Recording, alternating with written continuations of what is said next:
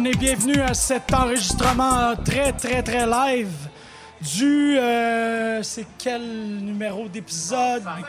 C'est le 150e épisode. En fait, fa- C'est une erreur, en fait. C'est 149e. Il y a eu un moment... Non, c'est ça? Notre directrice de la programmation nous dit que c'est le 150e. C'est le 150e épisode de Pop en Stock. Euh, mon nom est Jean-Michel Bertium. Je suis vraiment, vraiment content de vous voir ici. euh, Familiar Faces. On est, on est en famille ici au Divan Orange. Je- ça, me, ça me chauffe le cœur. Ah, Boris? Juste du love. Pour les gens dans la salle, euh, vous allez voir, il va y avoir peut-être une voix euh, ethereal, euh, décorporalisée, dans le fond, que de ma co-animatrice Megan qui s'occupe de la technique. Et euh, ici, en chair et en os, il y a Boris qui va nous faire notre première présentation. Mais euh, d'abord et avant tout, par rapport à l'émission, bon, à chaque fois qu'on fait un épisode de Pop en Stock, on essaie toujours de se donner une, euh, une raison d'être sur le sujet. Pourquoi est-ce qu'on est en train d'étudier ça? Pourquoi est-ce que cet objet-là en particulier mérite d'être observé euh, sous la lucarne extrêmement exhaustive et, rigoureuse de Pop en Stock? Aujourd'hui, pris un peu dans euh, le, buffet froid et le buffet chaud de, de- des multiples sujets qui seront présentés tout au long de l'épisode, je ne peux pas vraiment synthétiser un objet et dire en quoi est-ce qu'il est valide. Ce que j'ai réalisé dans la douche tantôt, c'est plutôt que... Ben, en fait, c'est un, un running gag pour les gens qui écoutent l'émission depuis assez longtemps. J'ai mes meilleurs euh, moments d'idées pendant que je prends une douche. Euh, je- N'en déplaise à quelques personnes, ce que je me rends compte, c'est que la majorité du canon classique en art est euh, extrêmement dépressif.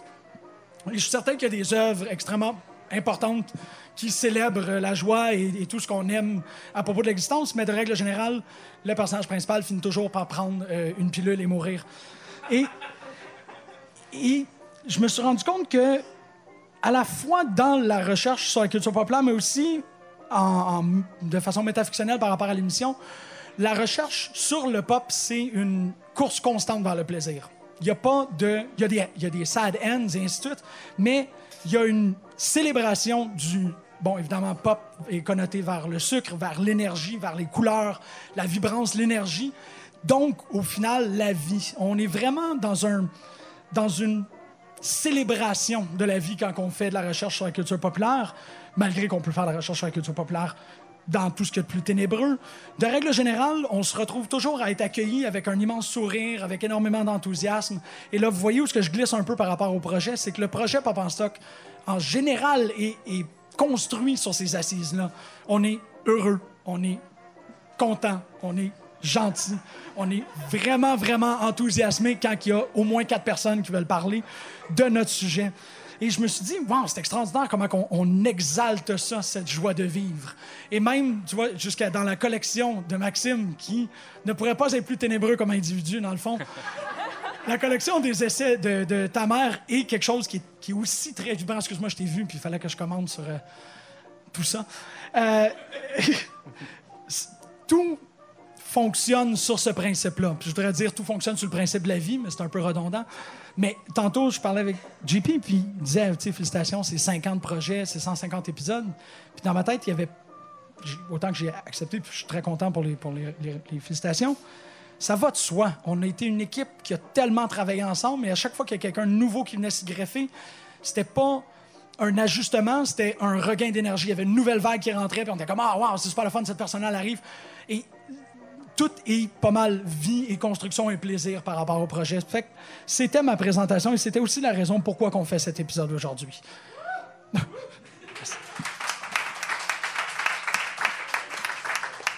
Mais qui dit joie et plaisir dit euh, Boris non-veillé. Allô? Comment ça va? Ah, ça va super bien. Juste du love.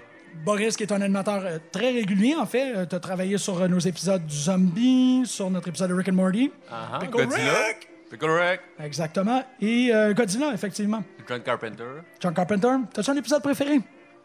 Euh, J'ai beaucoup de faibles pour John Carpenter et sur notre épisode de Gottlieb où on fait juste être Gottliebien, c'est-à-dire dire n'importe quoi et des. euh, genre, impertinent, être impertinent.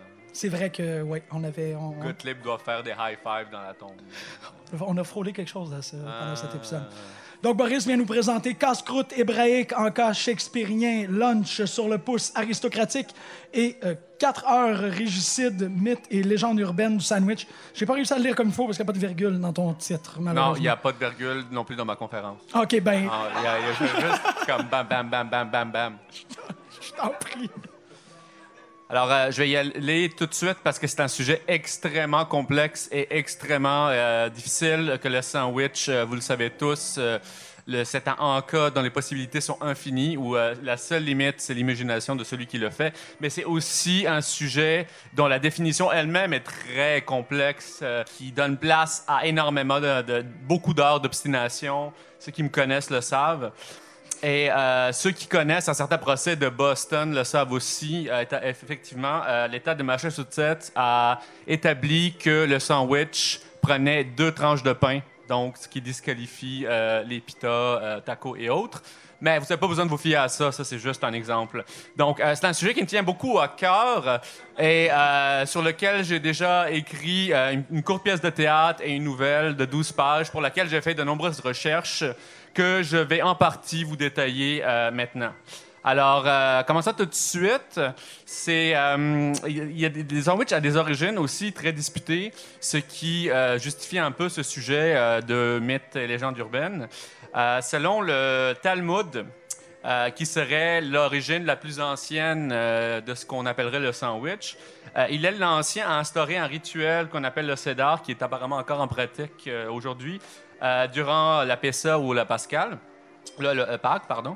Euh, donc, c'était un rituel lors duquel Hillel l'Ancien prenait de, l'agneau qui avait été sacrifié, il mettait avec des herbes amères appelées le maror et des morceaux de matzah, qui étaient du pain non levé. C'était du pain non levé parce que traditionnellement, les Juifs, pendant l'Exode, n'avaient pas eu le temps de lever le pain avant de partir se sauver de l'Égypte. Et euh, le maror, les herbes amères aussi, il y a, une référence à l'Exode. Euh, ils sont consommés pour rappeler l'amertume euh, de l'errance pendant 40 ans des Juifs. Donc, déjà là, on a un plat sacré dont chacun des ingrédients a une importance symbolique et fondamentale pour une religion qui est encore aujourd'hui très présente. Ensuite, une autre origine, ce serait, selon certains historiens, le sandwich serait très commun dans le théâtre élisabétain au 16e et 17e siècle. Le théâtre élisabétain étant euh, un peu la documentation qu'on tient de cette présence. Euh, donc, euh, on va souvent nommer ce qu'on appelle bread and ham ou bread and cheese. Et ça référerait au sandwich. Bon, c'est sujet à discussion. Mais la définition britannique du sandwich est aussi plus large. Ça prendrait juste du pain et d'autres ingrédients, donc pas nécessairement de tranches de pain. Euh, donc, cette origine demeure con- contestable. Euh, et évidemment, euh, il y a aussi la fameuse histoire euh, du conte du sandwich, Jean Montaigu, le quatrième conte de sandwich. Vous avez sûrement tous déjà entendu cette anecdote selon laquelle il passait tout- toute son année de 60 1775 à jouer avec ses amis aristocrates et parce qu'il était trop paresseux pour quitter la table de jeu et manger, ben, il a demandé un encas avec du pain, de la viande salée et du fromage entre deux tranches de pain. Euh, les autres auraient été alléchés par cette idée et auraient demandé au serveur la même chose que sandwich, ce qui aurait donné justement l'appellation sandwich pour le mets. Cette histoire-là est contestée aussi parce que le premier à avoir parlé de cette histoire, c'est Pierre-Jean euh, Grossley, qui en a fait l'anecdote dans son livre Londres, euh, paru en, 60 en 1770, où il raconte euh, une année passée dans la capitale britannique. Et euh, il raconte cette anecdote-là, mais selon l'historien Nicolas Andrew Martin Roger, un historien spécialisé dans la marine, n'oublions pas que Sandwich était un, euh, amiral, il clame haut et fort que euh, le comte de Sandwich aurait été trop occupé en 65 par ses fonctions gouvernementales. Et donc, il n'aurait pas eu le temps de, d'aller jouer, mais qu'il aurait plutôt mangé des sandwichs pendant, dans son bureau directement. Euh, D'autres histoires clament que le sandwich aurait été inventé par des cuisiniers du London Beefsteak Club, club de jeu réservé à l'élite anglaise qui se tenait au Shakespeare Tavern à peu près à la même époque. Mais le sandwich aurait paru pour la première fois euh, utilisé pour le Anka, bien sûr, en 1762, le 24 novembre, euh, dans le, euh, dans le journal de l'écrivain et historien Edward Gibbons.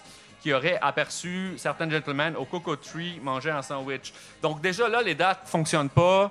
Euh, on ne sait pas exactement qu'est-ce qui marche, qu'est-ce qui marche pas. Euh, on, ça, ça, c'est problématique. Mais euh, je, vais, je vais quand même je vais conclure sur une anecdote qui est probablement la, aujourd'hui celle dont on parle le plus. La plus croustillante. Et aussi la plus croustillante, merci. Et c'est sur le sandwich qui aurait causé la Première Guerre mondiale. On en parle dans des livres d'histoire récents, on en parle, la troisième saison de Fargo en parle. Euh, euh, beaucoup de sites vont en parler aussi. Alors, euh, de quoi ça parle? C'est quoi exactement l'histoire? Ben, euh, Gavrilo Princip aurait raté son, sa première tentative d'assassinat en tentant de tuer Franz Ferdinand parce que la mèche de sa, sa grenade était trop, trop longue. Donc, ça a frappé un autre char de la procession de l'archiduc. Alors, déçu, il alla manger au Delicatessen euh, à Sarajevo, euh, au Delicatessen euh, placé sur la Franz Joseph. Franz Ferdinand a changé son itinéraire pour aller à l'hôpital accompagner ses serviteurs qui avaient été blessés dans l'attentat. Et donc, euh, il s'est euh, il s'est retrouvé sur le chemin de l'hôpital, mais son chauffeur était euh, perdu, il connaissait pas bien la ville. Donc, il s'est retrouvé sur la rue, sur la même rue où donnait les délicatessen, où se trouvait un certain Gavrilo Princip, qui mangeait un sandwich. Donc, il a vu une chance pour récupérer son attentat manqué et il a saisi sa chance et son revolver et il a fait exploser la tête de l'archiduc François Ferdinand, causant par la suite la Première Guerre mondiale. C'est faux. Malheureusement, mais, mais euh, l'histoire de comment cette histoire-là a euh, pris forme est presque aussi ou plus intéressante que l'histoire elle-même. Mac Dash, qui est un historien euh, qui s'est battu corps et âme pour essayer de démolir cette histoire, qui est enseignée dans certains cours d'histoire, qui est qui est présente dans des livres d'histoire. Ben voilà, je vais, reproduire un peu son, son argumentaire. En gros, l'histoire fonctionne pas parce que euh, premièrement, euh, en Europe de l'Est, au début du 20e siècle, le sandwich, c'était quelque chose qui se mangeait pas. C'était une, euh, c'était un casse-croûte anglo-saxon, typiquement anglo-saxon. Donc, il y aurait sûrement, Gavrilo Princip se serait sûrement arrêté pour manger un bourrec ou une pescavizza. Mais aussi, ça ne fonctionne pas parce que bien que Franz Ferdinand s'est retrouvé par hasard sur la rue Prince-Joseph, la rue Prince-Joseph était sur son itinéraire de base. Donc, clairement, Gavrilo Princip l'attendait déjà là pour l'assassiner. Et euh, enfin, il n'y a rien dans les livres d'histoire, dans aucune référence passée avant 2004 qui parle, que, qui parle de, d'un quelconque sandwich ou d'un casse-croûte qu'aurait mangé Gavrilo Princip. Alors, comment ça se fait qu'on entend parler de ça maintenant? C'est que euh, Mike, euh, a retrouvé euh, un documentaire de 2004 qui un documentaire euh, quand même sérieux, euh, fait par des gens sérieux et qui a beaucoup circulé euh, sur des chaînes télévisées, qui a beaucoup été aussi présenté dans des classes et qui parle en anecdote, cite comme ça que euh, c'était Internet. Ça s'est en sandwich avant d'assassiner Franz Ferdinand, mais c'était vraiment une anecdote, c'était pas appuyé. Et Internet, étant Internet, ça s'est emballé, puis maintenant tout le monde en parle. Alors, il a essayé de comprendre pourquoi ils ont, euh, il a interrogé ceux qui ont fait le documentaire et euh, ils n'ont pas été capables de lui répondre. Ils savent pas, ils s'en rappellent plus où, est- où est-ce qu'ils ont vu euh, passer ce détail-là. C'est- sûrement dans leur inconscient. Alors, euh, ça s'est arrêté là. McDash a continué sa recherche. D'ailleurs, si ça vous intéresse, vous pouvez lire l'article du. L'article qu'il a écrit. Euh, en gros, euh, il a cherché, il a cherché, il a cherché et il a trouvé une mention du sandwich associé à Gavrilo Princip avant le documentaire en 2001 dans un roman picardesque euh, qui a été très populaire au Brésil, qui a été traduit en 2002 si je me trompe et qui parle comme ça en gag de Gavrilo Princip qui mange un sandwich et ça serait sûrement inséré dans l'inconscient collectif ou dans l'inconscient au moins de ceux qui ont fait le documentaire. Tout ça pour dire que le chemin de la vérité est semé d'embûches et que c'est en se penchant sur des cas comme ça qu'on peut voir non seulement comment se font les mythes, mais comment se font des choses aussi importantes et aussi délicieuses que des sandwichs. Merci.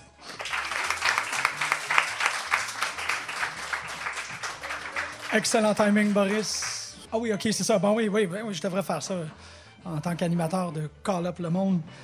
Euh, Sandrine, qui a participé à nos épisodes extrêmement importants sur. Tu vas me bumper ma place. Euh, allez, rafraîchis-moi la mémoire. Tu as travaillé sur? Beyoncé, Beyoncé, l'alcool, l'alcool, Buffy, Buffy the Vampire Slayer, effectivement? Je pense que c'est tout. C'est tout. Ah, humour. humour, ben oui, que t'as que t'as- t'as chapeauté. Drag Drag Race. Race, oh mon Dieu! Drag Race. Et Sandrine nous présente. Are you ready to be strong? L'insurrection des femmes en pop. Sandrine Galland, tout le monde. Je me penche parce que sinon je vois rien. OK. Bonjour. Donc, euh, d'abord, euh, full disclosure, j'ai déjà présenté ce texte euh, aux soirées des féministes. Donc, si vous connaissez pas les féministes, allez les trouver sur Facebook parce que c'est des magnifiques soirées. Et je m'excuse à l'avance pour ceux qui l'entendront deux fois. Donc, mais c'était trop pertinent pour ce soir. Et aussi, je manquais de temps. Voilà. Donc, je vais commencer avec une première confession parce que, disons-le, Pop en stock, c'est aussi un espace d'érudition et d'échange intelligent, mais c'est surtout un espace de confession de nos ignorances et d'aveu sur nos derniers guilty pleasures. Donc, voici ma première confession. Je me présente devant vous dans ce chandail de Wonder Woman. C'est présent. Mais je suis une profane du comics. Vraiment, je ne sais jamais quel super-héros appartient à Marvel, quel super-héros appartient à DC. Je trouve déjà bien que je sache que DC et Marvel existent, oui. et avec le temps, ça s'améliore parce qu'évidemment, des amis me suggèrent des comics que je lis. Je salue au passage le pusher official de Bitch Planet, Jean-Michel. Ah, lisez Et donc, euh,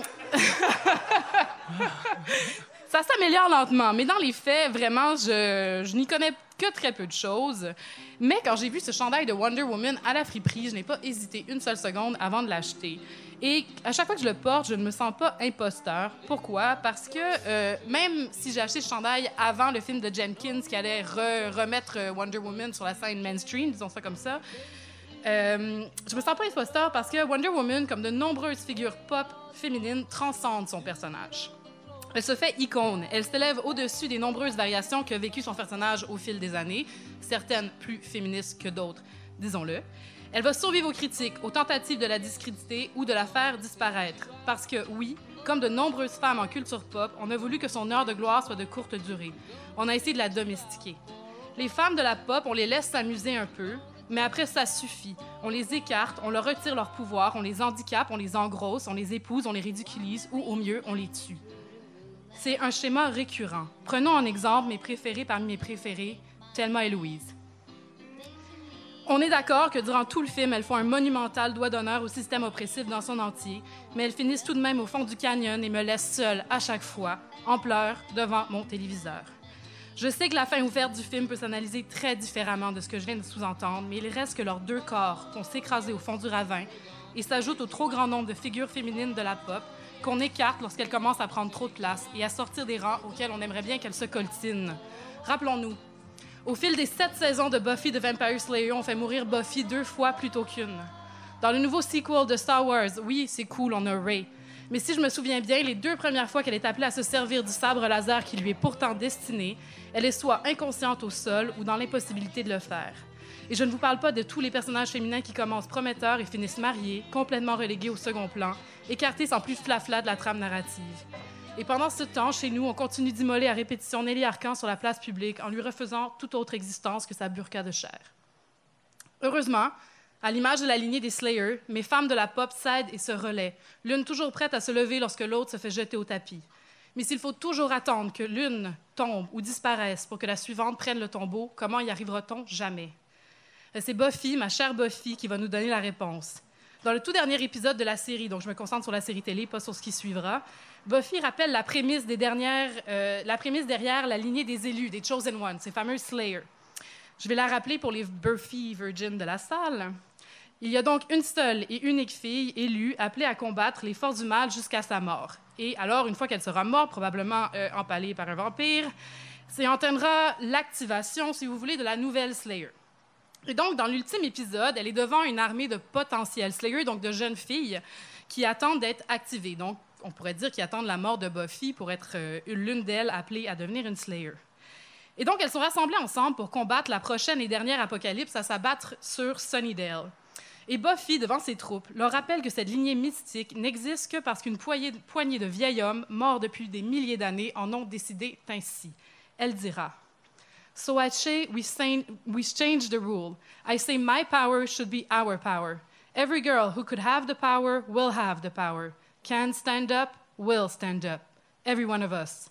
Are you ready to be strong? Et je nous regarde ce soir, les femmes de Pop en Stock, encore minoritaires, mais pour être en ce moment à l'UQAM, à Pop en Stock, on sait toutes et toutes qu'il y a quelque chose qui se passe. Et je me dis que peut-être nous pouvons aspirer à la même chose. Changeons les règles, n'attendons plus. Ce n'est pas en les isolant que nous redonnerons force aux femmes de la pop, mais en les regardant tout ensemble. Un objet culturel ne fera jamais tout à la fois, alors plutôt que les discréditer pour ce qu'elles font ou ne font pas, pour ce qu'elles disent ou ne disent pas, je veux les aimer toutes à la fois. Et voilà venu le temps de ma deuxième confession. Si ce n'était pas encore assez limpide, je veux vous dire combien j'aime les femmes de la pop, les bonnes comme les soi-disant mauvaises. De Beyoncé Nicki Minaj, de Carrie Bradshaw à Katniss Everdeen, de Dana Scully à Lara Croft. Je les aime comme des amies, comme des amantes, comme des sœurs. Elles m'accompagnent en musique, en lecture, en cinéma. Dans ce documentaire retraçant la figure de la Strong Woman Lead, une chercheuse visiblement déçue par les dernières figures féminines en pop dira ceci. There are so few images of powerful women in pop culture that women get desperate and they're like, okay, so this is powerful. And we will take any kind of garbage or crumb off the table that we can find and claim that as something that is powerful, even when it's something that is kind of not. Contrairement à cette intervenante, je crois qu'on ne sait jamais vraiment ce, ce que font ces soi-disant miettes de femmes, qui ne seraient soi-disant bonnes qu'à être jetées, balayées de la table. Le pouvoir peut s'immiscer partout et donc peut être repris partout. Nous ne savons jamais comment les filles, comment les femmes se réapproprient les objets de la culture pop qui leur sont présentés et les rendent justement powerful. Si on se fie aux critiques qu'elles subissaient dans les années 80, mes Barbie me destinaient, paraît-il, au mieux à une image stéréotypée de la femme et au pire à des troubles alimentaires. Plutôt que cela, elles m'ont appris à créer des mondes élaborés, dans lesquels il n'y avait ni princesse ni prince. Je comprends aujourd'hui combien ma pratique d'écriture a commencé dans mon sous-sol, avec mes Barbies plantées sur mes genoux, assises en indien, à leur créer des mondes élaborés et à leur écrire des vies en silence dans ma tête. Puis sont arrivées les Spice Girls, soi-disant sous-produits, édulcorés et commercial du girl power des Riot Girls, dont je ne connaissais évidemment rien. Elles m'ont pourtant donné pour la première fois l'impression qu'être une fille, c'était cool et que je pouvais frapper aussi fort que les gars de ma classe au ballon chasseur. Ensuite, il y a eu Hermione, qui m'a appris à assumer que c'était correct d'être une fille qui aimait l'école. Et j'aimerais saluer au passage mes sept années au cycle supérieur. Puis j'ai connu Beatrix Kiddo et j'ai appris toutes ses répliques par cœur en la regardant décapiter les hommes. Et un jour, un peu en retard, j'ai rencontré Sarah Connors et je suis un peu tombée amoureuse. Tu peux bombarder. Voilà venu le temps de ma dernière confession. Je crois profondément que chaque objet culturel pop produit une culture produit par la culture dominante présente à la fois les dispositifs de ce système dominant et la capacité de leur opposer une résistance. Mais Femmes Pop se situe à la confluence de ces deux forces, l'une contenue, convenue, et l'autre qui lui fait résistance. C'est pour cela que lorsque je leur dis I love you à mes femmes pop, elles me répondent une à une I know.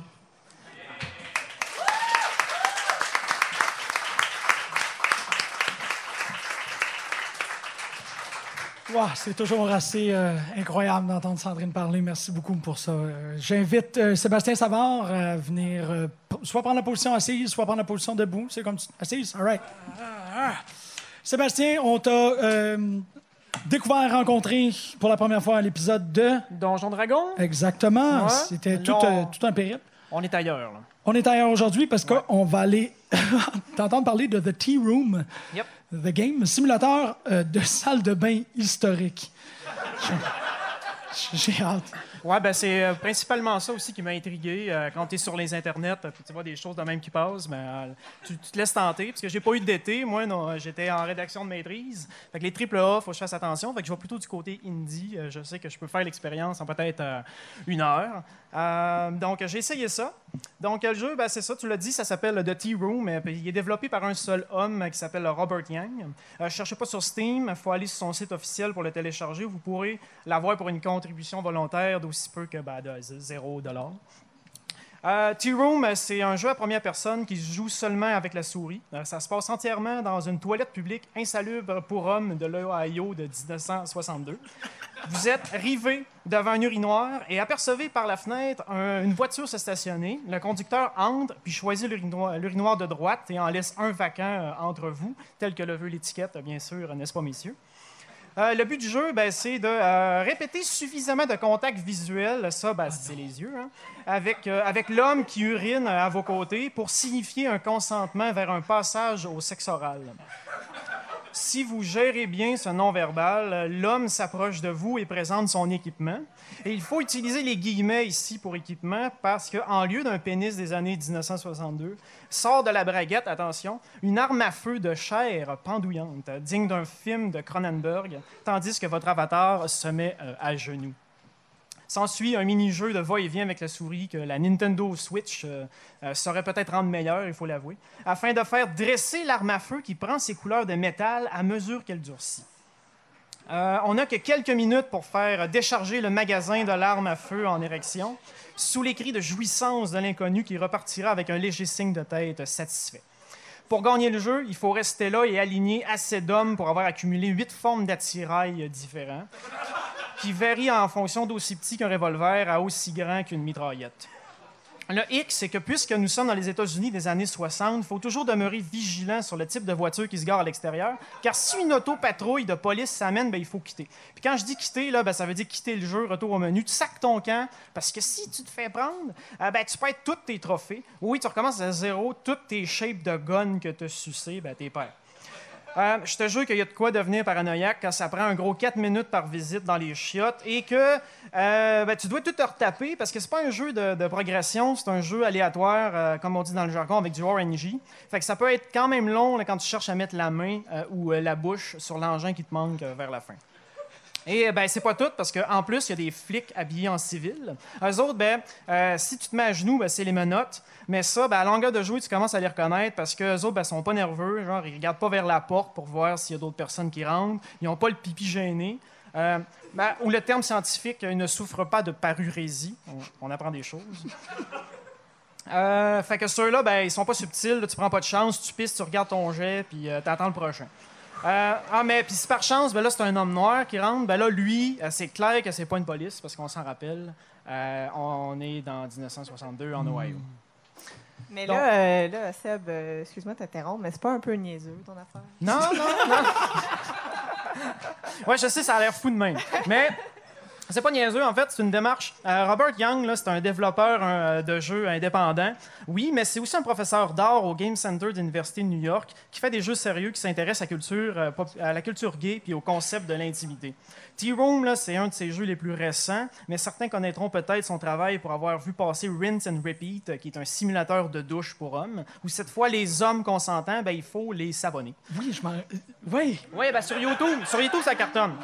Euh, ben, parce que c'est ça, évidemment, au premier degré, quand ça tombe entre les mains de tous les PewDiePie de ce monde, ben, ces jeux-là, ben, il manque la cible, là, parce que euh, ça fait juste des moqueries. dans le fond, l'auteur, lui, ce qu'il voulait, c'est chercher à réfléchir sur un enjeu ou euh, sensibiliser les joueurs sur un certain sujet dans le cas de T-Room, Yang s'inspire d'une étude sociologique de 1970 où, euh, un chercheur documente le comportement homosexuel d'hommes états-uniens dans les toilettes publiques. Évidemment, on a reproché un certain manque d'éthique à la démarche, mais on arrive quand même aux conclusions qu'il n'y a pas un profil particulier chez tous ces hommes-là, puis que ce sont euh, finalement qui s'adonnent à cette pratique-là, mais c'est pas, en fait, c'est discret. Il n'y a pas vraiment d'harcèlement ni pour les straight ni pour les enfants qui pourraient passer par là. C'est ça que l'étude conclut. Euh, ben, Yang choisit l'Ohio de 1962 aussi pour faire écho à une opération policière dans la ville de Mansfield, puis je souligne ici Mansfield, ça ne s'invente pas, où pendant deux mois, la police a filmé avec des faux miroirs tout le monde en train de faire ses besoins pour pouvoir arrêter un total de 38 personnes pour, pour sodomie et de les condamner à un an de prison. Par chance, ce serait la seule intervention du genre, malgré que depuis, ben, c'est des agents civils qui piègent encore des hommes pour les accuser d'indécence. Tout indique que ça se fait encore aujourd'hui, suffit de penser à Joël Legendre. Euh, Room, ça fait vivre par rhétorique procédurale le sentiment d'insécurité de la communauté LGBTQ face à la police, le dénonce, puis sert aussi de rabbit hole pour s'intéresser aux préjudices homosexuels dans notre histoire, parce que l'Ohio 1962, ben, je me suis rendu compte qu'il n'y a pas juste ça, il y en a plein. Mais surtout, je pense que la question que tout le monde se pose ici, c'est pourquoi des guns?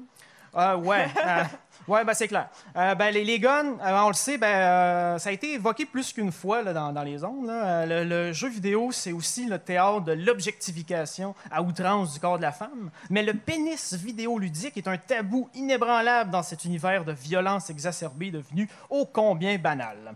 Avec la symbolique de cet objet de puissance phallique, Yang sous-entend d'une part qu'il n'y a pas de size shaming pour les armes à feu, qu'il ne devrait pas en avoir dans les culottes des hommes, mais surtout un commentaire réflexif sur l'illogisme du jeu vidéo, parce que tous les jeux de, de Yang sont bannis de Twitch à cause de ses thématiques sexuelles, mais qu'on n'a jamais banni du jeu à cause des guns. Fait que c'est des guns, parce que ben, tout passe si c'est des guns.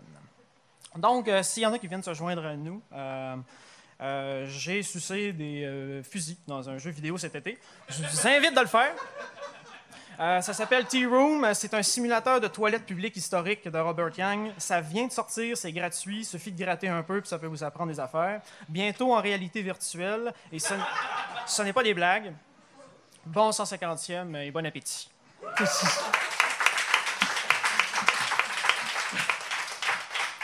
Merci beaucoup, Sébastien. C'est vraiment. euh, merci, Megan, aussi pour le pacing de la soirée en termes de. Les thèmes, un après l'autre, c'était exactement la bonne place. Euh, très rapidement, en fait, euh, en cinq ans d'histoire, ben bon, Antonio m'a un peu replacé tantôt en disant que c'est plus six parce que Pop en Stock a été fondé en 2011. Mais on voulait faire une fête. En fait, je vous révèle que je vous ai menti depuis le début. Euh, c'est le sixième anniversaire de Pop en Stock, mais c'est pas vraiment le sixième. Mais bon, on s'est dit qu'on ferait enfin un party qui aurait de l'allure. Et vu la présence euh, actuelle, on sait qu'on va l'avoir ce party-là cette fois-ci. C'est aussi bon le 150e épisode qu'on a un peu euh, fait sur l'accéléré pour y arriver. Fait que tout ceci est un mensonge de règle générale. Mais ça aurait pu, euh, c'est un très beau mensonge qui n'aurait pas pu être fait sans l'énorme aide de, Sarah qui vient d'aller aux toilettes, que je voulais relancer. C'est juste weird là, pour le moment. On va juste attendre. C'est ça, elle va se laver les mains, elle va revenir, puis on va comme. Elle, ok, elle l'entend. On va prendre un petit instant. Là. Je voulais souligner le travail de Sarah. qui, qui connaît la pause dramatique. C'est extraordinaire. Euh, Sarah, good job. Toute l'équipe de Pop en Stock, on s'est mis ensemble pour te. Pour claquer le micro? Non. Euh, c'est ici où ça devient vraiment émotif. Fait que c'est là où je vais commencer à faire les petits faux pas euh, radiophoniques. On s'est tous mis ensemble pour euh, te, te remercier du fond de notre cœur par rapport à tout le, tout le travail que tu as fait, que ce soit pour la revue scientifique, que ce soit pour la collection d'essais, que tu as dû aider quelque part, le podcast, tout, tout, tout. Tu as été instrumental dans tout. Fait qu'on s'est tous collectés ensemble puis on t'a trouvé quelque chose. C'est la pire radio du monde. C'est de la très mauvaise radio, ce que je fais. Je peux le décrire, effectivement. Un sac en plastique blanc, mesdames et messieurs, qui comporte? Jean-Michel ouvre le sac. Merci. C'est la voix de ma C'est un conscience. peu long. Prends son temps. Qu'est-ce que c'est? Qu'est-ce que c'est? C'est des boucles d'oreilles de Deerstalker. Que, que tout le monde connaît, euh, qui est la- le- le- l'instrument, le, totem chéri de Sarah, puisqu'elle a complété sa maîtrise sur le fandom de Sherlock et la pièce de résistance ici. C'est extraordinaire parce que tu me connais, je suis un peu comme euh, euh, insécure par rapport à ces trucs-là. Comme. Sarah est vi- visiblement très mal à l'aise en ce moment. Ah, mais. Puis là, j'étais comme, attends, j'ai peut-être une idée, peut-être que ça va être l'affaire. Puis là, tout le monde a fait comme, oui, c'est exactement ça. Une jupe de chat cosmique, mesdames et messieurs. Donc, la jupe de chat cosmique qui ne. Ben. c'est- de toute l'équipe, en fait. On est tous très, très, très. euh, Non, non, pas de photo. Mais merci, gang. Euh, genre, vraiment, euh, je veux dire, c'est vraiment un travail d'équipe tout le long. Hein, fait que je, je suis super contente de travailler avec, avec vous autres. Puis, ben, j'apprécie vraiment beaucoup. Mais merci. Merci à vous autres, surtout. Merci. Jupe de chat cosmique, que je répète pour les usages de la radio. Jupe. jupe. Yes, exactement. Donc, elle le postera sur Instagram. Je me rends compte qu'il faut que je répète tout ce que les gens disent dans la salle ici. On continue. euh, le, ben, en fait, oui, non, mais il y, a, tu sais, il y a des remerciements, Sarah, merci beaucoup. Mais bon, Antonio, Samuel, merci énormément d'avoir fondé ce projet-là. Sandrine, merci énormément de ramener un, un, un sang nouveau et une nouvelle vocation au projet de pop que tu as bien démontré dans, ton, dans ta communication. Je trouve ça très important. Ça prend euh, des championnes comme ça. ça prend des championnes comme toi dans ce monde. Merci énormément. Il va de même pour toutes les personnes qui ont participé. Je vous aime profondément, mais bon, c'est juste parce que je suis le micro que je suis la voix de cette conversation pour le moment. Je vais passer le micro à quelqu'un d'autre parce que ça commence à être un peu euh, inquiétant. Maxime Robin, qui est notre euh, musicologue, qui est un met- metteur en ondes pour l'émission. Vous pouvez l'applaudir, je fais ça tout le temps. Maxime Robin a participé à plus d'émissions. Tu voulais-tu prendre la place debout? Euh, non, Vas-y, wesh. ça va. Participé à plus d'émissions que qu'est-ce qu'on a pu l'entendre, puisqu'il est le metteur en ondes. Il se prépare euh, assez souvent derrière la console quand je suis pas présent. Maxime vient nous présenter le mystère musical des documentaires animaliers. Je te laisse, euh, je te laisse la place. Euh, cla- clairement, vu que je fais la mise en onde d'habitude, euh, je parle pas. Donc, euh, je fais pas ça des titres d'habitude. Donc, euh, mon titre euh, troll un peu. Je parle pas vraiment des documentaires animaliers, mais en même temps, c'est très méta. Ben là, Fait que j'en parle un peu quand même. Euh, pour dire tout de suite, euh, je vais parler de Boards of Canada. Donc, on sait que Boards of Canada est euh, un duo écossais qui a été fondé par rapport à leur nostalgie de ce duo de deux frères-là, par rapport au documentaire animalier de l'Office national du film qu'ils voyaient quand ils étaient jeunes. D'où leur nom, d'où le titre.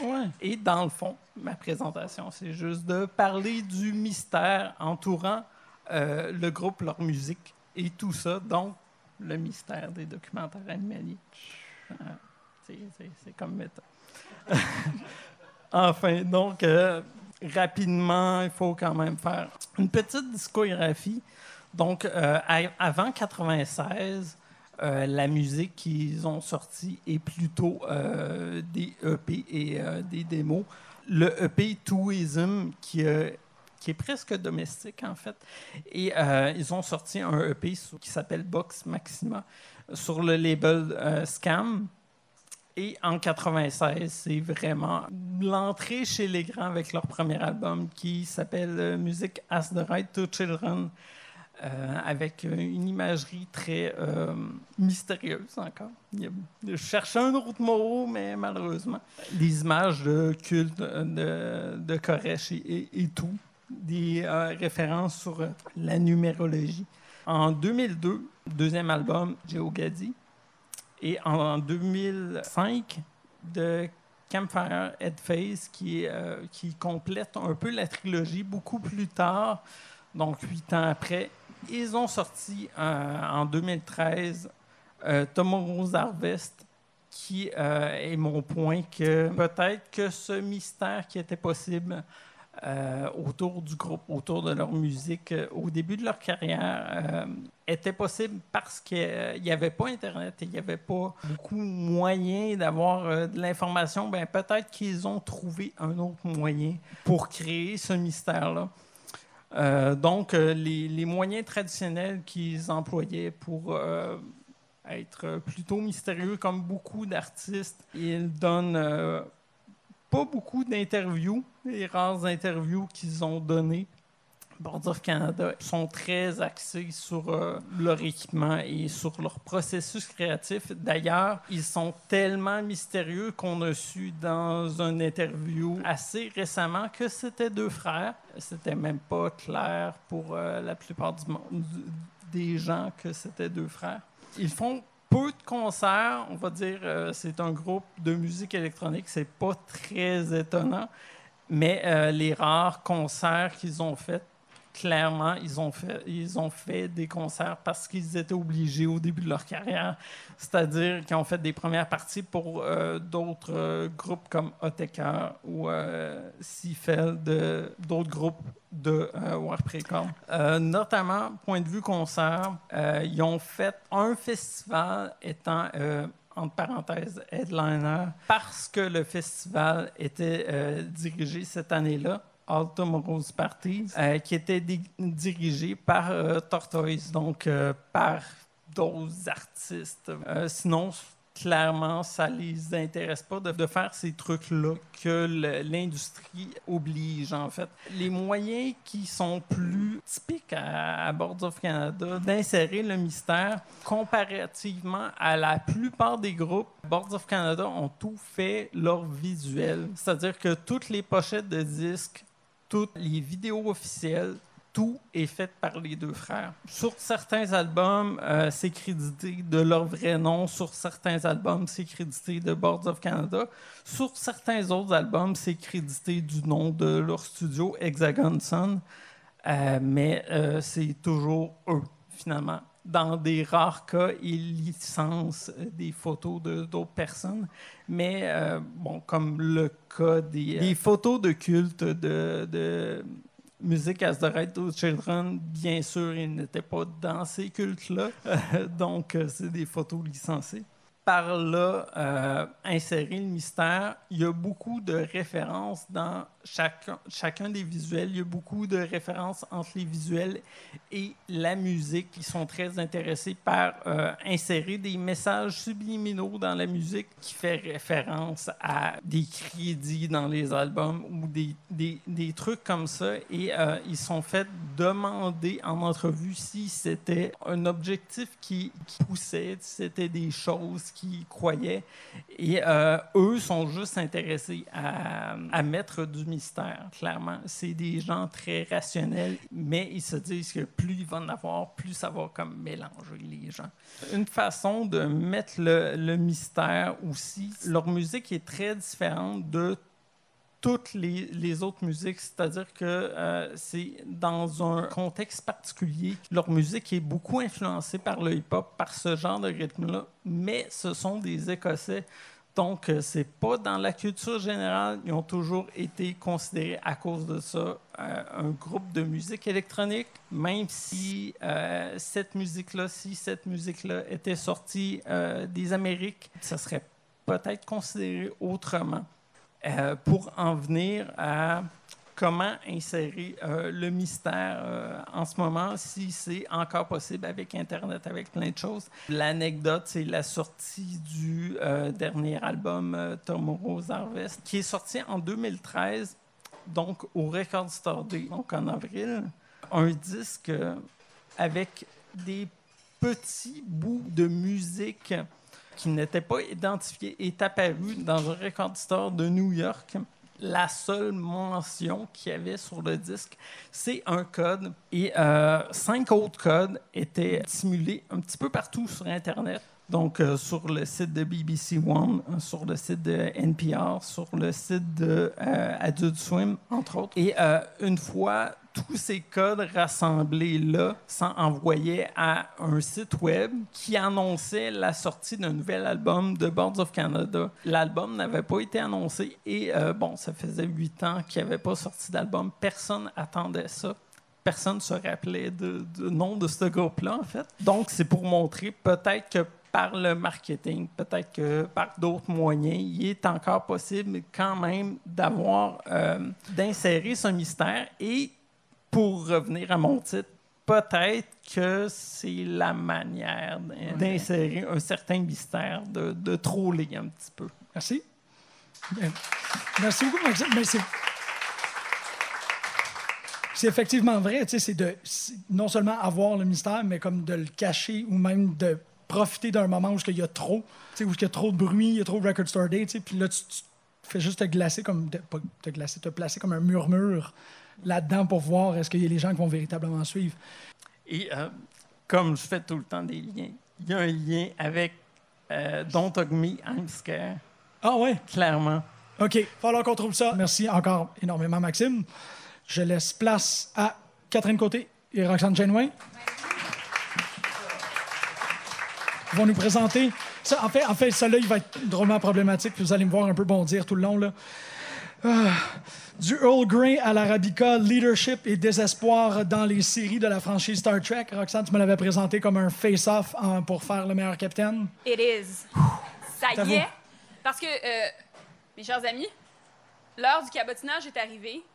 On a eu des présentations très sérieuses, mais euh, nous, on avait, euh, on a fait une espèce de, de mash-up entre quelque chose de très sérieux et très rigoureux et un peu de officiel inséré là-dedans.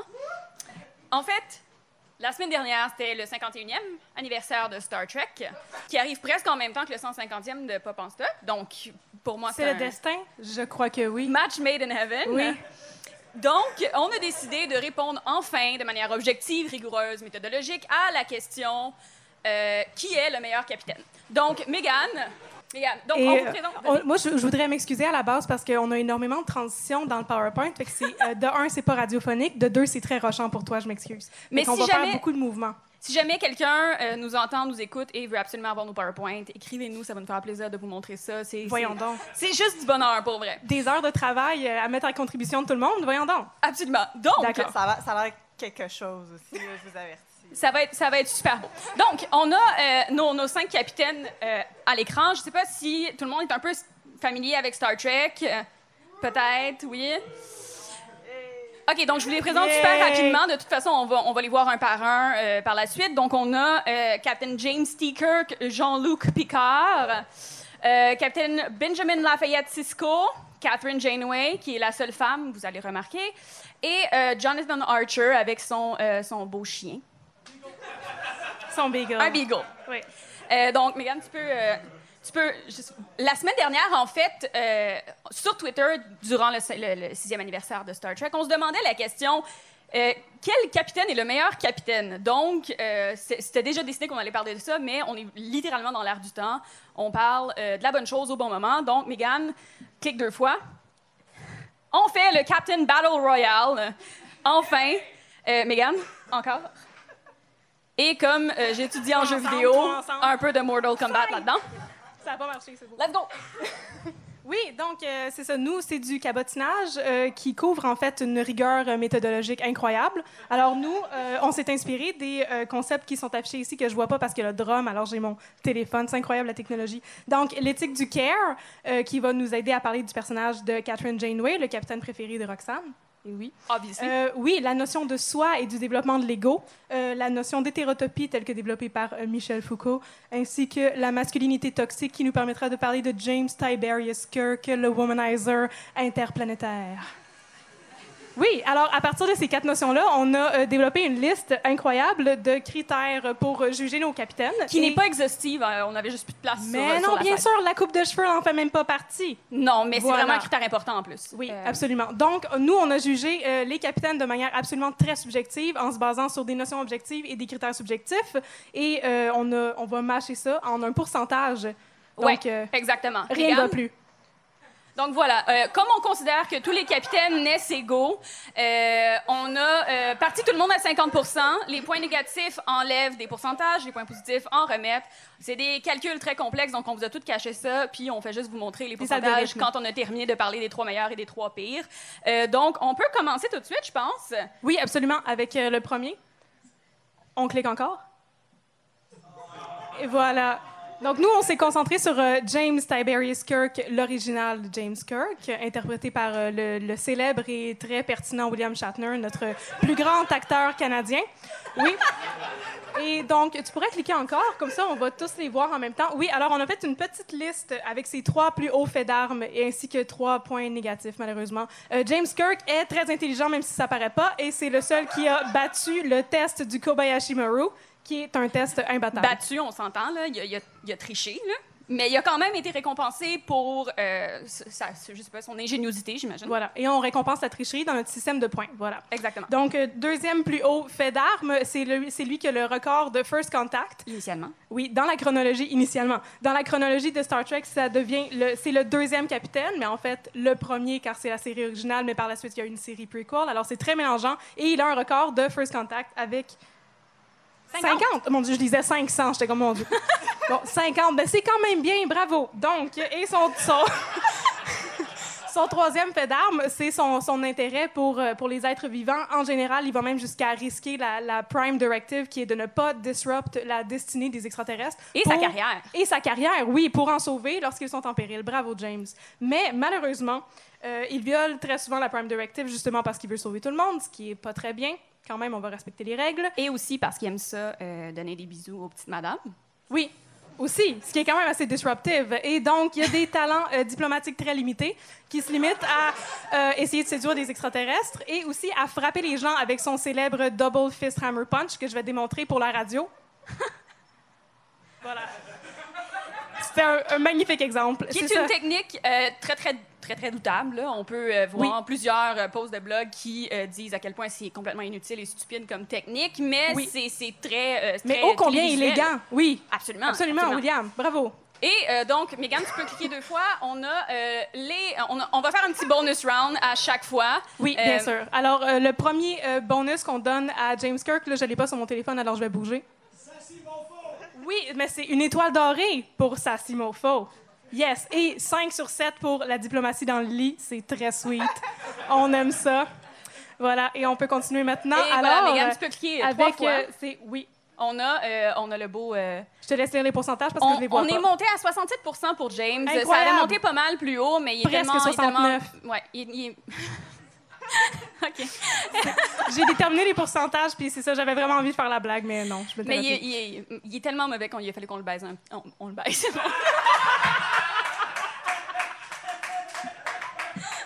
c'est beau les lapsus. On l'a baissé un petit peu. Euh, Mégane, tu peux poursuivre. On va y aller tout de suite avec Jean-Luc Picard. Jean-Luc. qui est, euh, je, vais, je vais partir le plus vite possible pour oublier le lapsus. Euh, qui a été capitaine du, du plus grand nombre de vaisseaux spatiaux, USS Stargazer, USS Enterprise euh, D, qui ont détruit, et le USS Enterprise E.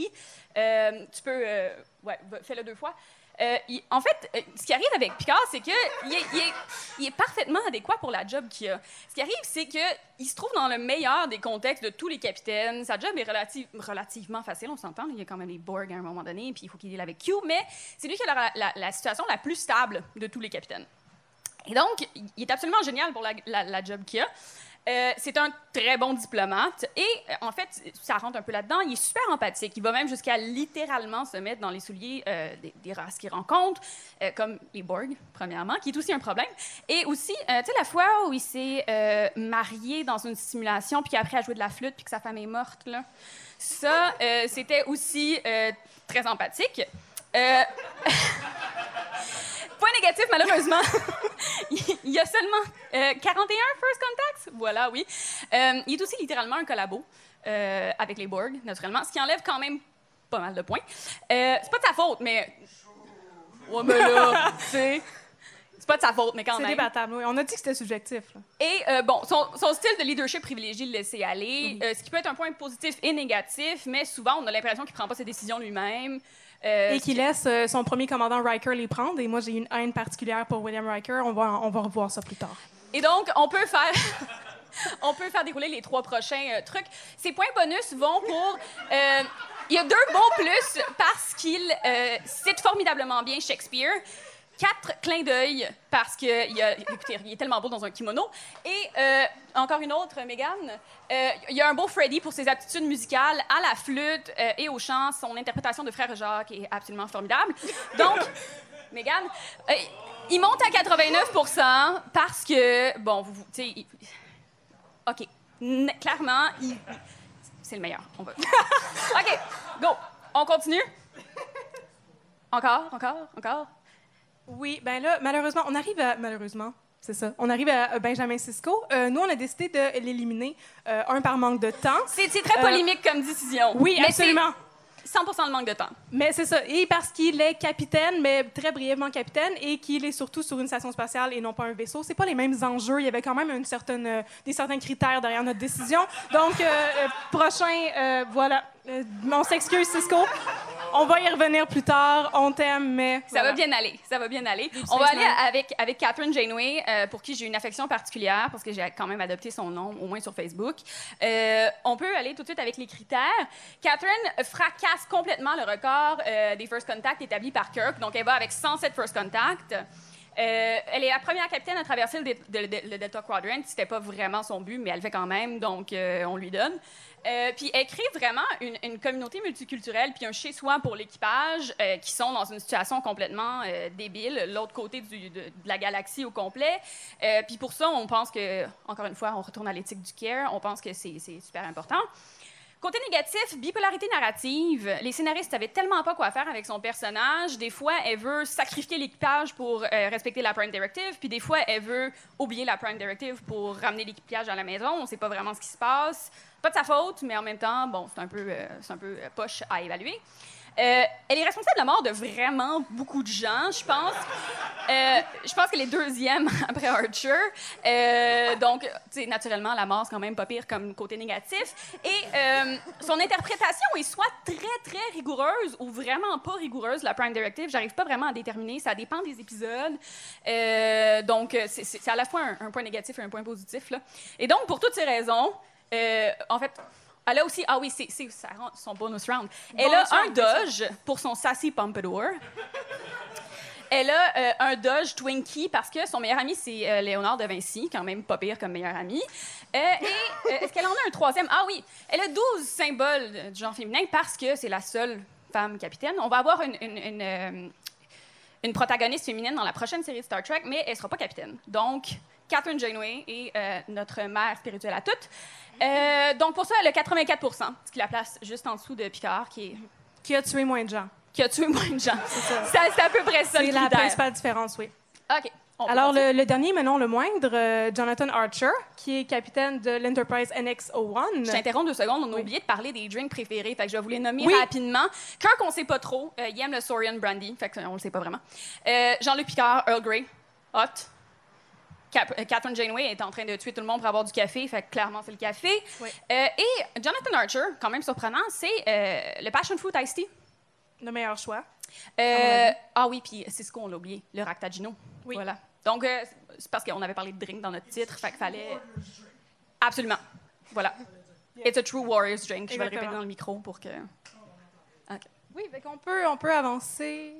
Oui. Ah, c'est parfait. Bon, donc, euh, euh, Jonathan Archer, c'est ça, est censé être le premier capitaine dans la chronologie des capitaines. Euh, c'est lui Ever. qui... Ever. C'est le capitaine original. Fait que là, on a été un petit peu plus indulgente parce qu'il n'est pas si écœurant que ça, mais c'est le premier. Fait qu'il savait pas trop ce qu'il faisait. il n'y avait pas de job description dans son temps, il n'y avait Non. pas de formation, il n'y avait même pas de Starfleet. Là. Non. Un- Donc, il a créé le Prime Directive pour ensuite peut-être la briser. Ben, il faut bien la créer d'abord pour faire ça. Et euh, il a un rôle important dans la fondation de la Fédération, ce qui est quand même pas rien. Il va être d'ailleurs président de la fédération pendant huit ans. Oui. Quand même pas pire. Et il a euh, 27 First Contacts, ce qui est quand même pas beaucoup, beaucoup moins que tous les autres, mais c'était le premier. Alors, bravo, c'est un pionnier. Oui, c'est génial.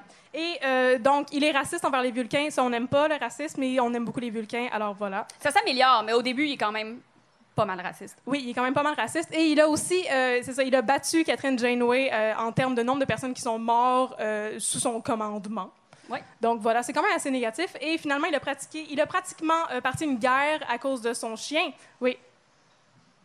Est-ce qu'on voit le chien? Oui. Ah, parfait. Son chien qui s'appelle Portos. Voilà, c'est merveilleux. Un C'est beau petit beagle, c'est cute. Et donc, on va au bonus round. Oui. Megan? encore, encore? Donc voilà. Encore. On peut continuer encore une fois. encore Wow. une fois. Donc, bonus Voilà, round. bonus round, on lui donne deux pigeons pour sa voix mélodieuse, ainsi qu'un gold chest pour son gold chest. Voilà. Joli poitrail. Et donc, Jonathan Archer termine avec 77% Euh, Mais, Mais, on n'a pas oublié Cisco là-dedans, qu'on était vraiment triste de mettre de côté. Alors, on a un bonus round pour Cisco. On roule.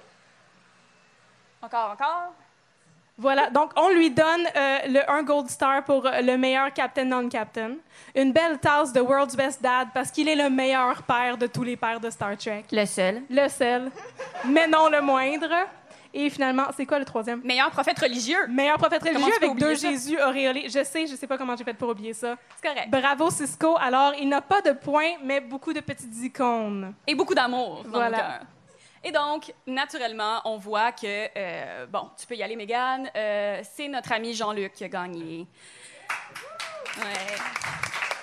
Félicitations, Jean-Luc. Mais là, mon Dieu, qu'est-ce qui se passe? On a une interruption dans notre programme. Oui, moi j'ai décidé que je voulais parler de euh, William Riker et c'est le temps de le faire. Il n'est pas un capitaine, il est un second in command. Alors comment parler de ça? Bienvenue tout le monde au Riker Roast. Alors moi je me suis amusée à essayer de déterminer qui pourrait être le, le remplaçant du capitaine Jean-Luc Picard parce qu'après tout, ben, il est assez vieux, il a plus de cheveux, ce serait le temps qu'il prenne sa retraite. Qui pourrait le remplacer? Peut-être son first in command? Peut-être. Peut-être, mais Non. en fait, non. Effectivement, non. Voilà, parce qu'on va se le dire, tout le monde adore Riker parce qu'il est beau, il a une belle barbe, mais en fait, c'est un incompétent de première qui euh, utilise, oui, voilà, qui passe 65% de son temps à séduire des extraterrestres et des jeunes demoiselles. Ou essayer de. Ou essayer de, ça ne fonctionne pas toujours. 30 de son temps dans un épisode de Next Generation est dédié à ne pas savoir comment s'asseoir sur une chaise. Il a énormément de difficultés avec la technique. Alors, donc, plier les genoux, ça fonctionne pas. Il passe les jambes par-dessus. Oui, exactement comme ça. C'est un peu awkward. Et aussi, 5% de son temps est passé à refuser des promotions. Il dit qu'il est trop attaché à l'Enterprise, mais en fait, nous, on sait que c'est parce qu'il est au courant de son incompétence. Alors, moi, je vous propose mon candidat, Wesley Crusher. Encore. Voilà. Ah, c'est merveilleux, ça fonctionne! Razzle PowerPoint. dazzle. C'est les joies du PowerPoint. Wesley Crusher Vous est manquez le vraiment quelque chose, désolé tout le monde qui sont à la radio. Absolument. J'ai passé énormément d'heures sur ce beau montage, trouvé les meilleures photos de mon candidat. Wesley Crusher est le bouc émissaire de Next Generation. C'est le fils de Beverly Crusher, le médecin. Et en fait, c'est un enfant, il n'a rien à faire sur euh, l'Enterprise. Et tout le monde le tolère parce que sa mère est vraiment smart. Mais en fait, en- les gens passent aussi leur temps à l'envoyer promener. Euh, mais moi, je trouve que c'est un underdog de première qui a un gros potentiel et qui pourrait s'accomplir. Regardez ses beaux chandails et son beau saut de ski en haut à gauche. C'est assez incroyable. Alors, j'ai fait une belle petite charte avec ses aptitudes. La charte va jusqu'à 130% juste pour vous prouver à quel point il ferait un bon capitaine. Donc, euh, la plupart du temps, c'est lui qui a les meilleurs chandails parce qu'il porte pas l'uniforme. Il a des tricots absolument excentriques et incroyables. C'est aussi euh, le meilleur Mary Sue parce qu'il n'a jamais eu de training. Il a à peu près 12 ans, mais il sait tout faire. C'est incroyable. Et à cause de ses aptitudes de Mary Sue, euh, il peut déjouer des pièges et résoudre des puzzles. Il n'y a rien qui est au-dessus de Wesley Crusher. Il peut tout faire. C'est aussi le meilleur fils de quelqu'un parce que si Cisco était le meilleur père, son fils était un petit peu fatigant ses bords des fois. Donc, en tant que, que seul autre fils à part Jake Cisco, c'est lui qui remporte la panne. Bravo Wesley. Et euh, finalement, c'est le seul qui est capable de reconnaître le vrai Data quand Data, le robot, rencontre son frère jumeau. C'était quand même un épisode assez challenging. Bravo Wesley d'avoir trouvé la différence. Et il est aussi capable de dire énormément de niaiseries, mais ça reste le meilleur cadet qui peut aussi tomber dans les fleurs. Est-ce qu'on peut revenir à Oui, est-ce l'autre? que tu peux revenir à l'autre Oui. juste pour montrer? Parce qu'en bas, ah, c'est plate, on voit pas. Ah. Euh, euh, il tombe tellement de, de manière formidable que les fleurs recouvrent son, son, Son entrejambe. son entrejambe de Et manière ça, parfaite. ça cause presque des conflits intergalactiques. C'est assez exceptionnel, cette capacité-là qu'il a de tomber dans les plates-bandes des extraterrestres. Et donc, Megan Et retourne, donc, euh, merci beaucoup. Je dis Crusher for Captain. Que tout le monde me suive. Et sur ce, live long and prosper. Merci beaucoup. Merci.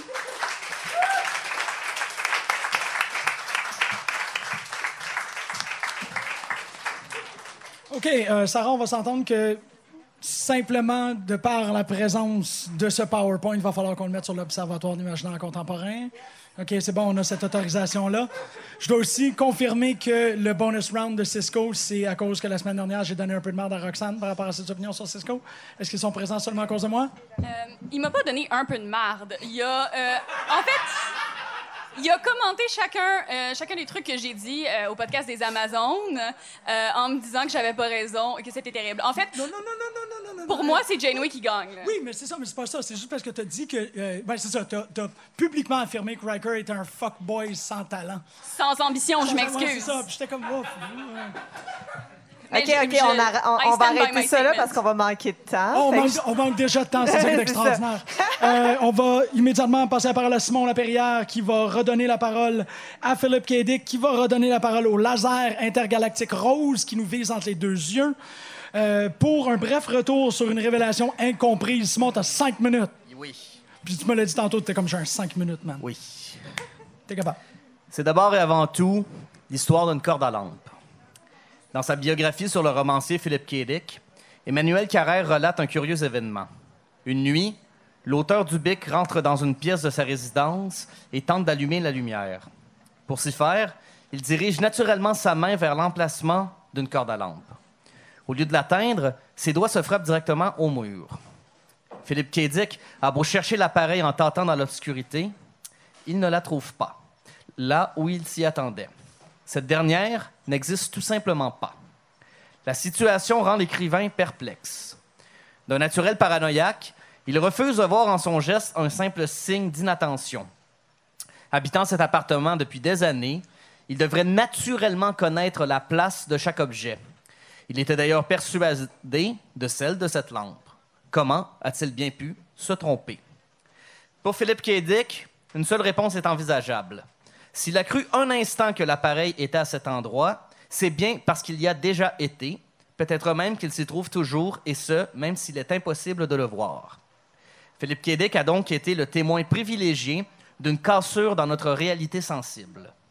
Ce qu'il a vécu est la preuve que tout ce, qui nous entoure n'est qu'illusion. Pendant un bref instant, il assistait à un glissement vers un monde inaccessible à la perception humaine. Sa découverte va le jusqu'à la fin de ses jours. Il devient alors attentif aux nombreux signes qui confirmeraient l'artificialité de notre quotidien et constate avec effroi que le propos de certains de ses romans de science-fiction s'avère authentique. En 1977, Philippe K. Dick est au bout du rouleau. Sans dessous, il peine à vivre de l'écriture de ses romans. Sa santé est également précaire à cause de sa consommation de drogue. Déprimé, il recherche avec difficulté la moindre source de motivation. Celle-ci prend la forme d'une invitation au Festival de science-fiction de Metz, en France. Il accepte avec enthousiasme cette offre qui implique de donner une conférence sur sa carrière. Une fois arrivé là-bas, Philippe K. Dick est accueilli par des adeptes ravis de rencontrer ce grand écrivain. Il est reçu à d'importants dîners où il reçoit les honneurs de la communauté littéraire. Enfin reconnu pour son œuvre, l'artiste flotte sur un nuage. Les festivaliers se présentent d'ailleurs nombreux le jour de son discours. Tous ont hâte de découvrir ses réflexions sur son processus créatif. Philippe K. Dick a seulement une autre idée en tête. Sans avertir les organisateurs, il change le sujet de sa prise de parole. Au lieu de revenir sur ses romans, il profite de l'occasion pour faire une révélation. Face à un public déconcerté, il partage ses théories sur la véritable nature de notre réalité. We are living, nous dit-il, in a computer program reality, and the only clue we have to it is when some variable is changed and some alteration in our reality occurs.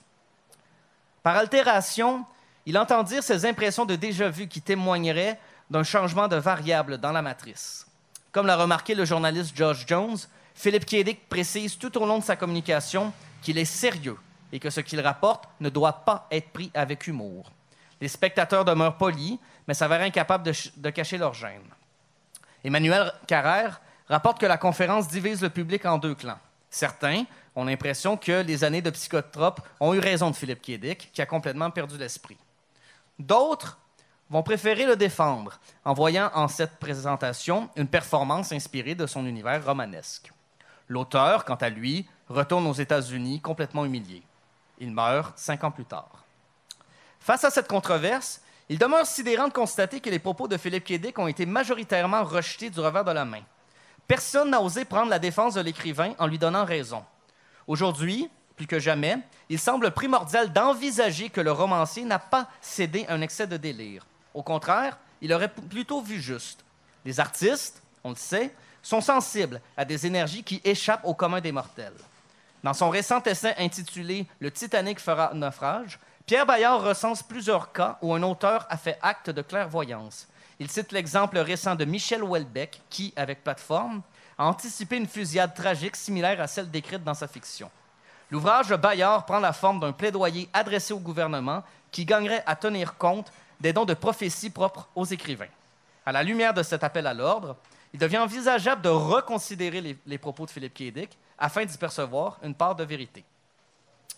Suite à la sortie en 1999 du long métrage de Matrix des Wachowski, plusieurs cinéphiles ont remis en cause le statut du réel. Ce film, largement inspiré par l'œuvre de Philip K. Dick, soulevait la probabilité que nous sommes, à l'image de ces personnages, prisonniers d'une simulation.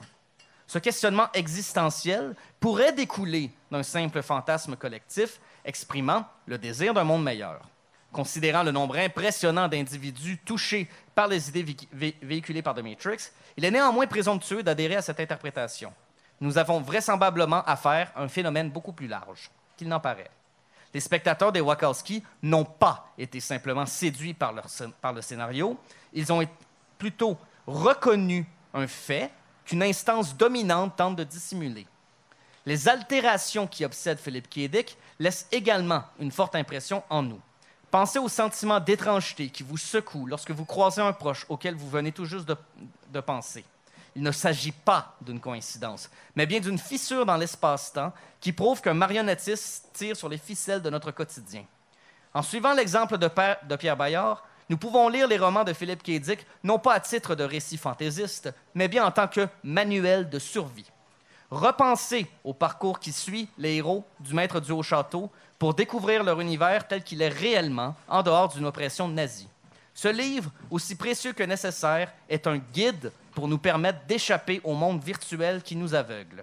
La conférence de Metz n'était pas une mise en scène orchestrée par Philippe K. Dick, mais plutôt une dénonciation de celle qui nous maintient aphasiques. Les réactions qu'elle a obtenues en retour s'avèrent compréhensives, puisque nous sommes tous formatés pour rejeter les informations qui nous semblent d'emblée fallacieuses. En agissant de la sorte, en se fermant à d'autres possibilités, nous renions bêtement ce pouvoir que possèdent les grands auteurs et qui nous mènerait vers notre liberté. Le temps est venu de redonner la parole à Philippe K. Dick afin d'échapper une bonne fois pour toutes à l'entité informatique qui nous dirige. En faisant de, de lui notre sauveur, nous reconnaîtrons le génie de cet artiste à sa juste valeur et nous, nous serons libres.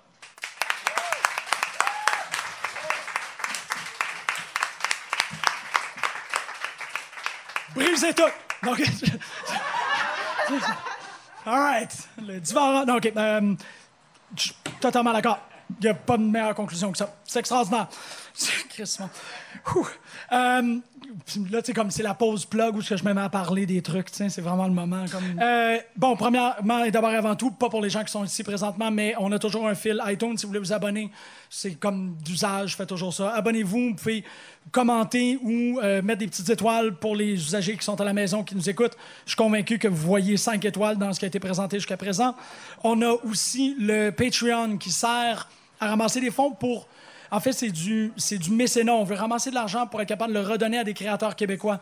Donc, pour les gens qui viennent faire des donations, que ce soit pas plus que 2 s'il vous plaît. Le reste me rend euh, grossièrement inconfortable. Ce qu'on essaye, c'est qu'à la fin du mois, de ramasser assez d'argent pour être capable de payer des artistes québécois, pour être capable de produire des œuvres de fandom ici, pour être capable de leur donner un peu d'argent. Il n'y a aucun, aucun sou qui va à nous.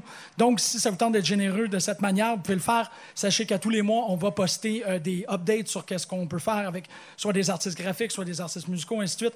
On essaye d'utiliser la plateforme de Pop en Stock pour faire du mécénat pop. Pendant qu'on parle de ça, aussi à la table, ici présent, est Maxime Raymond avec les collections d'essais euh, de ta mère. Il y a quatre livres qui sont sortis jusqu'à présent, un cinquième qui sort à Noël. Félicitations, Stéphanie, pour tout ton travail. C'est extraordinaire. Ça va être à venir. Stéphanie Roussel, un Noël cathodique sur euh, les euh, aventures et mésaventures de Ciné Cadeau. Je parle de mes aventures seulement pour mon cinq pages que j'ai mis dedans. Ça va vraiment mal. Mais sinon, euh, Les filles jouent du air guitar de Hélène Lorrain. On a aussi YouTube Théorie d'Antonio, les colloques, les actes de colloques pour les téléséries. Et j'ai vraiment l'impression qu'il m'en manque. Crépuscule Super-Héros, exactement, que je suis excessivement fier d'avoir pu participer. Donc, c'était pour les plugs. Là, je veux euh, inviter Alexandre Poirier à venir parler. On a Steel Horse I Ride, grandeur et décadence du moteur dans la culture populaire, Alexandre. Allô? Euh, salut tout le monde. Bon, j'aurais aimé ça euh, comme qu'on dise pas le titre, parce que j'ai comme des punchs, j'ai des build-up puis tout, mais c'est pas grave, Jean-Michel, je t'aime quand même. Je t'aime quand même. Donc, euh, la- Jean-Michel tout à l'heure parlait de. Ben, en fait, avant de commencer, Jean-Michel disait donnez pas plus que 2 mais j'aimerais ça que vous donniez la moitié de votre CRSH euh, au Patreon, s'il vous plaît. Euh, ensuite de ça, euh, tout à l'heure, Jean-Michel parlait de couleurs, de pop. Donc, la présentation d'aujourd'hui va s'attarder- ta- s'attarder à un sujet un peu plus euh, sombre qui parle d'un culte à, la, limite, euh, je sais pas, macho, xénophobe. Ne vous inquiétez Ça, c'est mon signe. C'est mon signe. Ne vous inquiétez pas. Il ne sera pas question de la meute, mais bien euh, des groupes de motards, ou plutôt du motard dans la culture populaire. Le titre de cette présentation, j'avais une belle police de caractère que j'ai perdue parce que Mac euh, me déteste. Euh, On a I Ride, euh, grandeur et décadence du moteur dans la culture populaire. Donc, avertissement, je sais, je sais. Je n'ai jamais vu Easy Rider de ma vie. OK, j'ai essayé de l'écouter un moment donné, je me suis endormi après, après 20 minutes. J'ai peut-être genre écouté, je sais pas, Transformers, je suis vraiment désolé.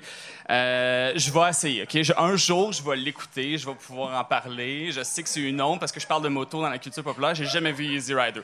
Je suis vraiment désolé. Ça pour dire que la, euh, la présentation, euh, l'idée de cette présentation de parler de moto dans la culture populaire, ben, ça m'est venu en fait au moment où j'ai acheté une moto parce que euh, euh, Harley Davidson, et là je sais pas, je, ne crois pas que ça s'applique pour plusieurs, tout- toutes les autres marques de moto, les, les groupes de moteurs, si on peut dire ça comme ça. Mais quand tu achètes une moto Harley Davidson, le concessionnaire te fait sonner une cloche c'est probablement le truc le plus malaisant que j'ai vécu de ma vie. Mais bon, puis après ça, tout le monde te félicite, te serre la main. Qu'est-ce que j'ai fait? J'aurais peut-être pas dû faire ça. Et euh, aussi, euh, euh, il y a une tradition un peu bizarre. Quand tu achètes une moto, il faut que quelqu'un d'autre t'achète une petite clochette, comme on voit dans, l'image de droite, qui te porte chance, qui, qui empêche les méchants gobelins, et c'est vrai, c'est vrai, qui empêche les méchants gobelins de t'attaquer sur la route à, à- à coups de vent et de feuilles. Ce n'est pas une blague. Y a quelqu'un qui peut confirmer ça dans la salle? C'est comme, c'est comme des gremlins, mais pour les motos. Ouais, Il y a des gremlins de moto? C'est oui, legit ça. ça. OK. Il y a personne Mais dans la salle qui a confirmé Je ça. t'ai pas mentionné, mais sur les pages Facebook des différents Harley Davidson, euh, Montréal, Outaouais, ils te souhaitent la bienvenue dans la famille. Oui, dans la famille. Mais on va le voir dans la prochaine citation, ça sera pas très long. Mais euh, euh, euh, Harley Davidson, en fait, le Harley Owners Group, qui est, qui est comme le groupe des, des, euh, des, des, des propriétaires de Harley que, que j'ai dû faire partie pendant un an jusqu'à comme après ça annuler mon abonnement parce que ça me rend mal à l'aise. Euh, euh, comment je pourrais dire ça? Je sais pas. Je, sais pas. C'est un peu sectaire. C'est un peu, c'est très sectaire, euh, ce qui fait que des gens, des membres endurcis, comme mon père, nous sortent des magnifiques citations du genre. au moment où je voulais m'acheter une moto, hein. bon, moi je pense que tu devrais t'acheter une Harley, c'est plus safe, c'est pas vrai que tu vas te pogner une bébelle japonaise pour rider avec moi. hein. bon, c'est souvent ça le problème, c'est qu'en fait, Harley Davidson, c'est un peu, euh, euh, et oui, la grande famille Harley Davidson, bienvenue dans la famille. Euh, c'est un peu, c'est un peu paradoxal parce que d'un côté on a euh, bon l'attrait de la liberté, la route, donc la route. Bon, c'est un peu à peu près les mêmes adresses publicitaires que les annonces de F150. Et de l'autre côté, ben on a un groupe fermé qui veut pas d'autre chose que donc si tu roules avec autre chose qu'une Harley, t'es t'es t'es un démon, honte à toi et à tes descendants. Donc, euh, mon père, euh, je- j'aime mon père, donc je- c'est ça. Hein? Bon. Tout ça pour dire que On le salue. euh, la moto, le moteur, en fait, ou la moto, bon, les deux, parce que c'est une entité euh, euh, qui, qui, qui, Qui t'habite. Qui m'habite, mais qui est inséparable. C'est d'abord un symbole de rébellion et de coolness, comme on l'a pu le voir. Bon, j'ai quelques exemples à l'écran qui sont assez épiques, merci. Euh, mais aussi, bon, avec le- le- les nombreuses photos que vous avez vues de James Dean dans, je sais pas, dans une salle de bain d'une matante quelconque ou peu importe. Mais aussi, c'est malheureusement un symbole de vieillesse. Euh, euh, la presse a récemment publié des données que euh, les ventes de motos sont en déclin chez les jeunes de 25 à 30 ans. Ok, Je suis, je, je connais personne de mon âge qu'une qu'une Harley Davidson, encore moins une moto. Euh, et, euh, et en fait, puis les ventes sont, en, sont en hausse chez les euh, 45 à 60. Donc, je vis ma crise de la quarantaine à 26 ans. Je vous l'annonce officiellement. Et il y a peut-être d'une vingtaine d'années, c'était l'inverse carrément. Donc, c'était en déclin chez les 25-30 ans, mais chez euh, les... euh, non, en fait, c'était en, en hausse chez les 25-30 ans et c'était en déclin, mais bon, les gens vieillissent. Fait que c'est ça qui se passe. Et euh, bon, deux, deux exemples que je, je, je vous conseille, mais pas vraiment, OK? D'un côté, il y a Wild Dogs, que je suis allé voir au cinéma avec mon père, euh, euh, qui raconte, qui met en scène, en fait, quatre idiots euh, qui font un road trip parce que la crise de la quarantaine, ça les fait peur, donc ils ont des problèmes de cholestérol, de... Cinquantaine, s'il vous plaît, là. Ah, non, c'est vraiment, c'est- vraiment quarantaine. Travolta avait pas 40 ans en Mais il est en 2000. plastique. J'ai de la misère à voir- savoir son âge, Travolta. Je suis pas capable. Ça pour dire que, bon, ils ont des problèmes tels euh, des problèmes financiers, des problèmes de cholestérol, euh, des femmes qui leur disent toujours quoi faire. Ou, bon, OK, ouais, c'est. Ouais. Euh, c'est ça. Fait que je, je vous le conse- je, je vous le conseille pas vraiment. Et de l'autre côté, on a euh, Harley Davidson and the Marlboro Man, mettant en vedette Mickey Rourke, qui n'était pas encore en plastique, et euh, dans lequel il y a deux badass qui n'ont pas vraiment leur place dans la société, mais qui finissent par détruire un, un, un de drogue euh, dans une scène. C'est un flop financier, ce film-là. Je crois que ça a coûté 23 millions et ils ont fait 7 millions. Euh, vous pouvez le trouver facilement en DVD pour euh, 2 dollars dans tous les bons HMV. Non, c'est vrai, puis HMV non plus. Euh, tout ça pour dire que euh, Don Johnson s'appelle euh, le personnage de Don Johnson, c'est le Marlboro Man parce que bon, euh, Marlboro Man, ça, vient chercher un peu le côté cowboy, tout ça, et euh, il fume des Marlboro. Donc, en voulez-vous du placement de produit dans ce film-là? En voilà. Tout ça pour dire que pour ben, bon, je parlais de cowboy tout à l'heure, mais bon. euh, le, moteur, c'est en quelque sorte un, un cowboy moderne parce qu'il est rejeté par la société d'une certaine façon. Euh, encore plus, euh, encore plus les, les propriétaires d'Harley Davidson. J'ai menti tout à l'heure, j'ai des amis qui ont des motos et qui se moquent de moi abondamment parce que je n'ai pas une petite japonaise. Donc, vous voyez, hein, c'est ça que ça fait quand Harley exclut les gens. Éventuellement, ils vont se faire lancer des roches. Euh, et cette exclusion-là, on, peut la retrouver, par exemple, euh, dans l'épisode de F-Word de South Park, le célèbre épisode que tous mes amis m'ont envoyé quand j'ai acheté ma moto. Euh, et euh, c'est un épisode dans lequel les résidents de South Park veulent se débarrasser des moteurs qu'ils appellent, euh, les faggots, carrément. Et euh, moi, je me considère plutôt comme un, bike curious, euh, comme ils disent dans l'épisode. Donc, euh, j'aime la moto, mais je suis prêt à essayer d'autres expériences aussi. Là. Je suis ouvert au scooter et tout ça. Et anecdote, courte anecdote, sur Amherst, j'ai appris récemment qu'il y a un magasin de vélo qui s'appelle le Bicurieux. C'est en référence à ça, donc c'est c'est beau, beau, beau de voir ça. Et de l'autre côté, on a l'excellent film de Ghost Rider. Donc, pour faire encore le parallèle moteur cowboy, on a euh, le film de Ghost Rider, dont on a les deux générations de Ghost Rider, le, euh, cowboy et le moteur. Et le titre de ma présentation tout à l'heure, On a I Ride, en, fait, euh, c'est une phrase dans une tune de Bon Jovi, Wanted, Dead or Alive. Bon Jovi lui-même disait qu'il avait écrit cette chanson-là parce que il s'ennuyait de la liberté des cowboys et tout ça. Et je, n'invente pas ça, c'est vrai. Et On a Steel Horse I Ride, bon, on comprend que c'est une moto. Euh, mais bon, on sait que on peut vraiment être, euh, on peut, quand on est un Ghost Rider, on peut être n'importe quoi, qui est le cowboy. Il y a une évolution. Je sais pas, ça va être quoi dans une couple d'années, mais il y a plusieurs années, il y a très très longtemps, c'était quelque chose comme ça. Bon, je comprends plus rien avec Marvel ces temps-ci, mais c'était un mammouth avant. Donc, euh, je sais pas, on va peut-être avoir des fusées. Ça va peut-être être les, conducteurs de fusées qui vont être euh, ostracisés, si on peut dire. Et, euh, mais en même temps, le cowboy est rejeté, mais en fait, le cowboy, souvent, ben pas le cowboy, le moteur, quel beau lapsus. Le moteur, c'est souvent lui qui va faire la loi quand, euh, quand les, les, les, les, modes de, de, de- je sais pas, la police conventionnelle, la, police traditionnelle n'arrive plus à faire la loi. Donc, c'est pour ça qu'on va avoir souvent des figures de moteurs comme dans Judge Dredd, par exemple, où c'est loin d'être la loi conventionnelle.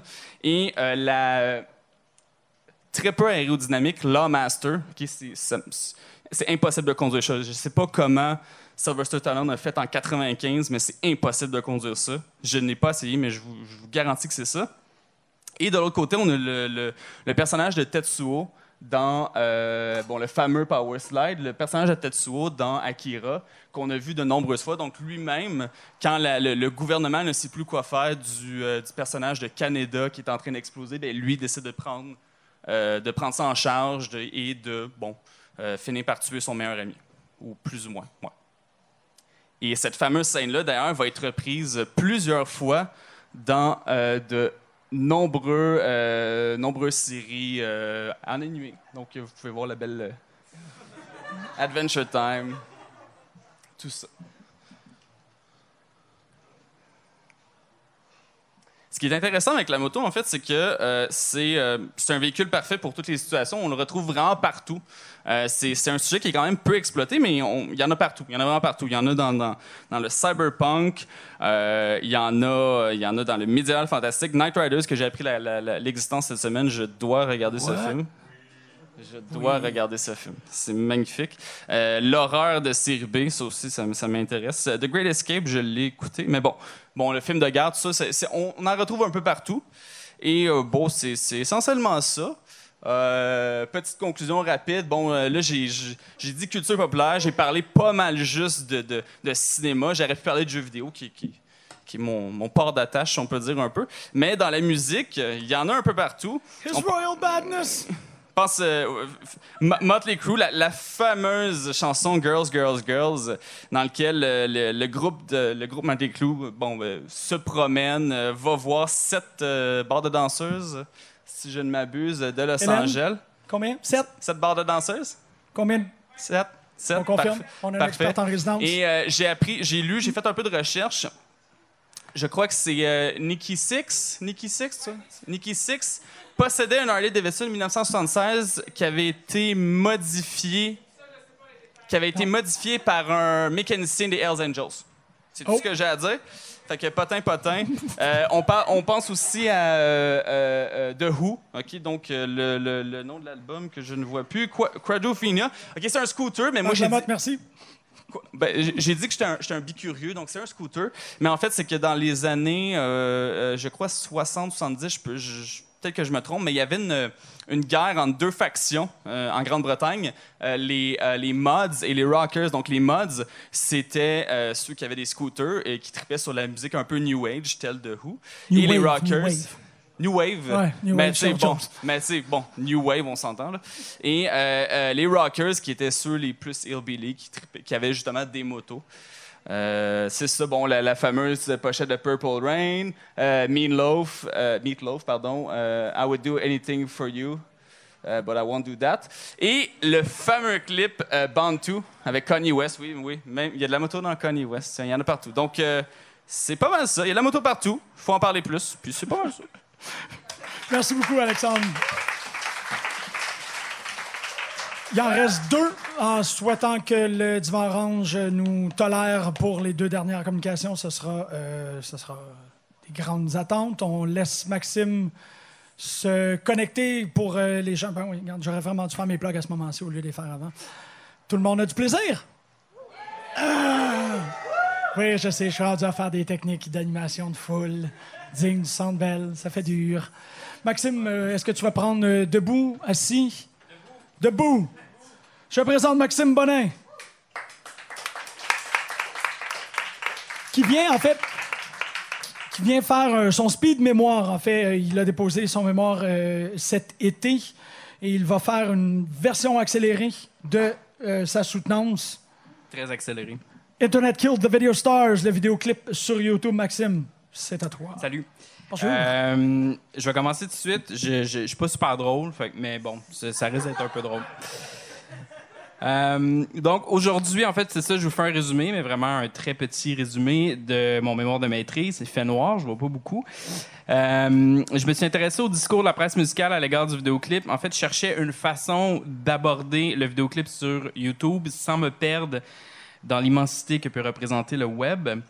Euh, le choix de la presse musicale pour observer le vidéoclip me permettait d'intégrer une autre composante des industries de la musique qui a subi en fait la même transformation que le vidéoclip a subi grâce à la venue du magnifique monde d'Internet dans le paysage médiatique.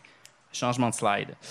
Euh, à ce sujet, c'est important, je dirais pas ça tout le long c'est un peu poche. Euh, à ce sujet, c'est important de rappeler que MTV a laissé tomber le vidéoclip pour faire place à ces magnifiques téléréalités, dont on voit l'excès de 16 and Pregnant, et que euh, le vidéoclip a trouvé son nouvel Eldorado sur YouTube. On peut. euh, Ouais, c'est une super bonne blague. Euh, de son côté, la presse musicale va migrer tranquillement du format papier vers le web. Euh, Il y a même des médias comme par exemple Pitchfork et Noisy qui sont nés sur le web et qui sont en fait des fruits et des créatures de cette culture participative du web 2.0. Euh, cette culture où les contenus générés euh, professionnellement par des amateurs se croisent, euh, et les contenus professionnels aussi, et sont aussi, font des petits, qui illustrent très bien le concept d'intermédialité. Euh, ce concept est central dans mon mémoire parce qu'il me permet de qualifier plusieurs transformations du vidéoclip et de la presse musicale. Et j'aime beaucoup ce GIF de Katy Perry, que moi j'appelle communément Katy Perro, et du euh, Backpack Boy. Il est le fun, le Backpack Boy, quand même. Euh, les objectifs que je me suis fixés, je commence à être aveugle. Euh, retracer les différentes formes que prend le discours de la presse musicale à l'égard du vidéoclip depuis la mise en ligne de la plateforme YouTube en 2006, 2005-2006, c'est selon. Articuler ces tendances-là à leur contexte technologique, puis de démontrer l'effectivité du contexte sur la possibilité des liens entre ces deux anciens frères ennemis des industries de la musique. Là, tu peux faire deux sauts. OK. Euh, il faut se rappeler que dans les années 80, euh, les premiers articles qui ont été publiés au sujet d'MTV, entre autres dans le magazine Rolling Stone, n'étaient pas très favorables à la venue de ce nouveau moyen de promotion. Euh, L'exemple que vous avez ici, euh, sur la page couverture du magazine Rolling Stone, qui date de 83, qui est un des premiers articles, même si MTV avait été, fondé en 81, mais un des premiers articles sur le sujet dans le magazine Rolling Stone, qui disait tout simplement Inside MTV, The Selling Out of Rock and Roll, vive les puristes. Donc, il y a donc deux grandes tendances que j'ai observées. Euh, la liste comme forme de représentation du vidéoclip dans la presse musicale et la presse musicale comme étant une composante créative et elle-même productrice de contenu audiovisuel, visuel, visuel, manuel. Donc, la liste est aujourd'hui une forme médiatique euh, les plus utilisées par la presse musicale pour représenter le vidéoclip. Euh, ces différentes composantes, soit j'ai des, gifs par rapport dans la présentation, mais je trouvais que ça ponctuait bien. Euh, Donc, ces différentes composantes sont la liste de vidéoclips, le texte d'introduction et le texte qui qualifie chacun des vidéoclips vont faire d'elle une composante intermédiaire. Puis la liste est également possible lorsque le contenu est disponible en ligne et donc dépendante de son contexte technologique. Donc, si la vidéo n'est pas sur YouTube, au départ, on ne peut pas faire les listes. Donc, à ce sujet, euh, 100 Awesome Music Videos, c'est la première liste que j'ai réussi à répertorier. J'ai beaucoup d'habitude à manier le micro, comme vous pouvez voir. Euh, c'est l'une des premières que j'ai répertoriées sur le web, sur le site de Pitchfork. Puis son texte d'introduction fait même état de la précarité des contenus euh, en 2006, alors que sur YouTube, euh, YouTube vient d'être acheté par Google et il n'y a pas vraiment d'entente avec les major labels pour la diffusion de contenu. Puis même l'équipe de rédaction de Pitchfork suggère de se dépêcher à consulter cette liste-là avant que les contenus ne soient retirés. Va suivre une série de listes répertoriées dans les médias Pitchfork, Vice et Rolling Stone, qui sont les trois médias que j'ai conservés dans mon mémoire. Euh, et en fait, vont porter sur les meilleurs clips des années 90, des années 80, donc beaucoup associés à la temporalité. Il y a quelques listes euh, thématiques qui vont sortir comme les meilleurs clips qui ont vraiment l'esprit des années 80 puis qui ont été faits dans les années 80. Donc ça, c'est la pertinence du magazine Rolling Stone. Euh, Au-delà d'exister, ces listes vont, faire quelque chose, oui. Euh, elles vont permettre en fait de faire sens de la culture populaire dans une période de temps donné, puis vont permettre aussi aux journalistes et aux équipes de rédaction de se positionner en tant que collectionneurs puis gardiens du bon goût, puisque là, ils deviennent des experts qui sont à l'origine de la constitution de ces listes-là. Donc, à ce moment, c'est le bon gif. Euh, la liste remplit donc une fonction idéologique la légitimation de cette nouvelle expertise des journalistes se fait donc au travers de leur capacité à trouver et à rassembler ces contenus, puis à les rendre cohérents dans un contexte de liste. Donc, une liste qui est conçue pour parler des années 90. On est donc en lien en direct, direct avec la fonction idéologique initiale de la presse musicale, qui est de dicter ce qui doit être écouté ou mis de côté. La deuxième tendance observée, la presse musicale comme composante créative productrice de contenu audiovisuel,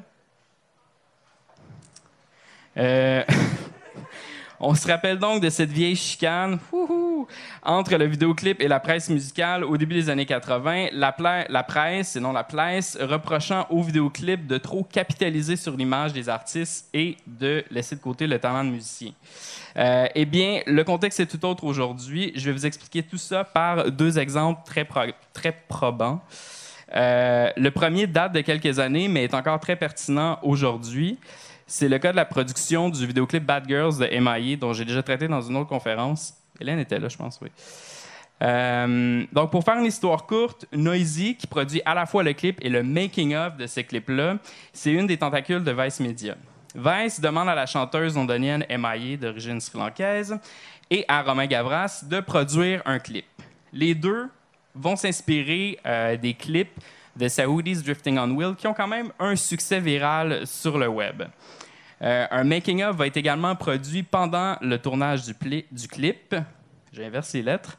Et Noisy annonce que le clip Bad Girls de MIA est lancé pour souligner le lancement de la chaîne YouTube de Noisy. Donc, Noisy se sert du potentiel viral du clip de MIA pour lancer sa chaîne YouTube et le clip va être exclusivement diffusé sur la chaîne YouTube de Noisy. C'est un succès viral, il y a des millions et des millions de views, MIA est contente, Noisy l'est tout aussi. Tout autant. Euh, du côté de Vice, il y a aussi la plateforme Creators, anciennement appelée The Creators Project. Ce programme, si on peut le qualifier ainsi, est à l'origine de plusieurs productions de vidéoclips auxquelles sont presque toujours associés un making-of qui présente la démarche des artistes derrière les productions. Euh, deuxième exemple, Pitchfork, qui produit une série dont le contenu s'apparente aux vidéoclips à travers des séries comme Surveillance, GP4K, Juan's Basement, Green Dreams. Ce que Pitchfork va faire, c'est soit exploiter un lieu particulier ou une technologie particulière puis de l'intégrer dans la production du vidéoclip. Et là, vous vous demandez sûrement pourquoi je parle de tout ça. Eh bien, euh, c'est simple. On est vraiment en train d'assister à un déplacement de la presse musicale vers le cercle créatif des industries de la musique. Les fonctions de représentation, de promotion puis de performance du vidéoclip, qui servaient autrefois presque uniquement à faire la promotion de l'artiste euh, qui, figurait dans le vidéoclip, euh, servent aujourd'hui à la presse musicale qui utilise la production de contenu audiovisuel pour se positionner dans le paysage médiatique. Donc, le, le vidéoclip sert donc aujourd'hui à la construction de l'image des médias qui en sont à l'origine, autant qu'ils vont servir à l'artiste qui est en vedette à l'intérieur de ces vidéoclips-là. La fonction du vidéoclip et de la presse musicale sont donc partagées au sein de cet espace intermédiaire que représente YouTube. En conclusion, euh, c'est une façon de représenter euh, comment le vidéoclip est en train de s'articuler et se transformer puis de s'adapter euh, à ce nouvel Eldorado que représente YouTube. Et ici, euh, on observe une deuxième composante des industries de la musique à l'œuvre, soit la presse musicale, donc qui subissent les mêmes transformations. La question qu'on doit se poser, c'est peut-être est-ce que YouTube exerce une pression, une forme d'hégémonie à la fois sur la presse musicale et sur le vidéoclip? Mais moi, je dirais plutôt, est-ce que la question qu'on devrait se poser, à mon avis, et je répète ce que je viens de dire, sommes-nous en train plutôt d'assister à la formation d'un nouveau genre, soit le genre intermédiaire dans la production de vidéoclips ou du contenu audiovisuel sur le web? Et je terminerai par ce regard dubitatif de Britney Spears. Merci. Merci beaucoup, Maxime Bonin. C'est Maître S. comme? Maîtresse. MA, exactement. Bon, tout, un, tout un titre pour toute une communication. Donc, euh, premièrement, je veux vous remercier d'avoir été ici. J'ai oublié de mentionner que pour le Patreon, je dois euh, à tous les semaines remercier Éric Mazin, Rachel Hippolyte, Hélène Lorrain, qui sont nos donateurs euh, actuellement. Il y a trois donateurs sur le Patreon, puis ils sont c'était carré. Donc, merci énormément pour Éric. Éric est à la maison, puis écoute. Bonjour, Éric. Hop, il y a un gars qui vient de rentrer dans le divan orange qui s'appelle Éric. C'était pas à toi que je parlais. Donc, euh, on a, je veux remercier toutes les communications qui avaient réussi à nous faire rire et nous faire apprendre. Mais là, euh, définitivement qu'on va se mettre à pleurer avec Hélène, qui vient nous présenter Sad News Everyone ou comment Futurama m'aide à faire mes adieux à Pop en Stock. Euh, J'ai eu le privilège et l'honneur de co-animer Pop en Stock avec Hélène pendant deux ans. Mais euh, comme, inquiète-toi pas. comme tout, tout ben, je suis un peu beaucoup dans l'émission, mais euh, ce que je constate, c'est que de passer à Pop en Stock, ça nous permet de sauter à meilleur, et je pense que Hélène est actuellement dans ce saut vers le meilleur, donc euh, je suis très très content que le projet ait pu te permettre ça. Tu y serais arrivé inévitablement de par ton talent, Très gentil. mais euh, j'ai hâte d'entendre tes dernières paroles pour euh, le Speed Colloque. Donc, bonsoir tout le monde. Merci au Dimanche de nous permettre de- d'être un peu plus long que prévu. Euh, donc, je vous annonce ici et maintenant que je quitte les fonctions de co-animatrice de Pop en Stop que je remplis grosso modo une semaine sur deux depuis deux ans. Je vais vous expliquer pourquoi, mais je vais vous l'expliquer en parlant de Futurama. Et là, bon, allons-y comme ça, voilà. Comme au karaoké, que je vais d'ailleurs plus tard si vous voulez euh, venir. Bon. Donc, tout d'abord, euh, Futurama est une. Diapo, s'il vous plaît? Je suis pas habituée. Euh, Futurama est une euh, série animée de science-fiction créée par Matt Groening, le même Matt Groening que Les Simpsons. Elle a duré sept saisons, soit 140 épisodes. On y suit les aventures de Fry, Philip J. Fry, peut-être une référence d'ailleurs à Philip K. Dick, un livreur de pizza qui est cryogéné durant les toutes dernières secondes de 1999, c'est ce qu'on voit ici, et qui est réveillé mille ans plus tard, le 1er janvier 3000 à New New York. Fry considère son arrivée en l'an 3000 comme un nouveau départ, mais il se retrouve rapidement livreur intergalactique à la compagnie de livraison Planet Express, donc de livreur à livreur. En arrivant à Pop en en 2015, j'étais une chercheuse universitaire spécialisée dans les questions de culture populaire et de musique populaire tout particulièrement. Pop m'a permis deux choses. Premièrement, explorer des sujets qui shape notre monde, mais que je connaissais moins, que je voulais euh, mieux connaître parce que apprendre c'est le fun. Et deuxièmement, investir mon sens de la synthèse. Huit mois après mes débuts à Pop en Stock, donc en mai 2016, j'ai été embauchée dans l'équipe numérique du groupe Québécois Média, dont l'organe le plus connu s'appelle Le Sac de Chips. Euh, je ne sais pas si vous le voyez, mais c'était mon an 3000 à moi. J'ai été catapultée dans une nouvelle job, même ma première vraie job, un nouveau bureau, des nouveaux collègues, un nouvel horaire de travail, un nouveau milieu professionnel, les médias au Québec, ma foi, une nouvelle culture professionnelle. Tout ça était radicalement nouveau. Et devinez quoi?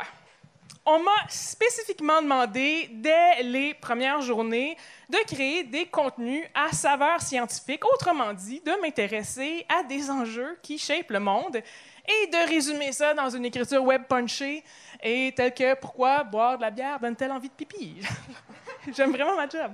Donc, en d'autres mots, j'étais Fry, j'étais ce livreur de pizza, un delivery boy propulsé dans un monde inconnu et qui reste un delivery boy. Donc, une chercheure qui explore des sujets qu'elle connaît juste un peu en les résumant de manière punchée à la radio, à une productrice de contenu web qui explore des sujets qu'elle connaît juste un peu en les résumant de manière punchée. Une couple de mois après mon embauche, on m'a demandé de participer à la page En cinq minutes, une page euh, dans le Journal de Montréal Papier qui traite principalement de sciences et de technologie. En fait, on y parle souvent du futur, Euh, pas de l'an 3000 en tant que tel, mais euh, on y présente des projets qui se développent sur 5, 10, 15, 20, voire des fois 30 ou 50 ans. Je ne vous apprends rien en vous disant que la vision du futur de Futurama est 100% teintée de notre présent. On y voit ce qui est important aujourd'hui à travers la vision du futur développée dans la série. C'est même de cette manière que l'humour de la série est créé. Futurama, c'est un mélange extrêmement savant euh, de science-fiction legit et d'une parodie de science-fiction. Ce mélange est réussi à cause de la satire qui est constamment tissée à même les dialogues et les situations dialogues et situations d'ailleurs qui font constamment référence à notre présent, tel que le gag derrière moi le dit. Et finalement, notre présent, mais à peu près de l'après-guerre à aujourd'hui. La satire fonctionne avec les multiples comparaisons parodiques à notre présent aujourd'hui, notre présent qui est donc articulé aussi d'une certaine manière dans cette vision particulière du futur.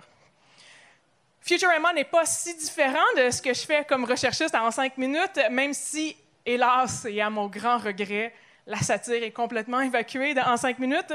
Euh, les projets qu'on présente attestent de questionnements qui pressent la communauté techno-scientifique d'aujourd'hui, les espoirs de guérir des maladies incurables, les changements climatiques, les ressources énergétiques, la, la faune et la flore en mutation, des vaches euh, OGM, etc. Et, donc, alors, si je quitte Pop en stock, euh, c'est que c'est rendu que mon boulot recoupe trop ce que je voulais originalement accomplir à Pop en stock.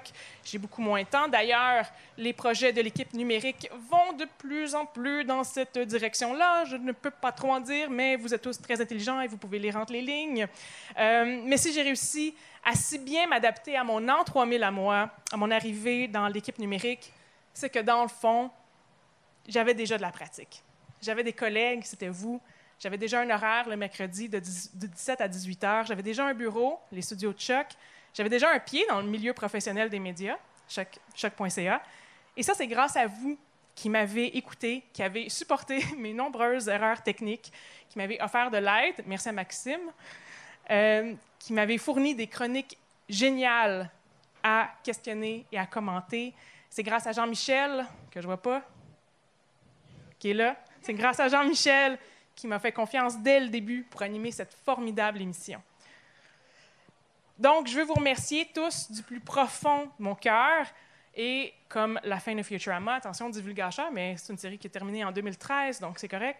Si tout ça était à recommencer, je le referais complètement et à l'identique. Merci beaucoup.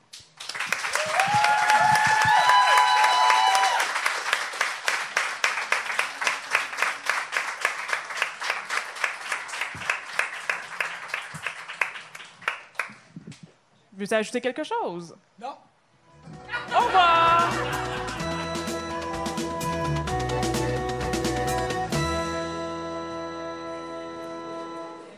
Les feuilles s'adront. Donc, c'est ça, vous avez vu que je voulais pas conclure l'émission. Je voulais laisser euh, à Hélène la dernière phrase. Mais puisque tout le monde a besoin d'une conclusion, parce que, bon, une parenthèse ouverte peut vous hanter pour le restant de vos jours, l'émission est terminée, c'est correct. Merci d'avoir été là. Good.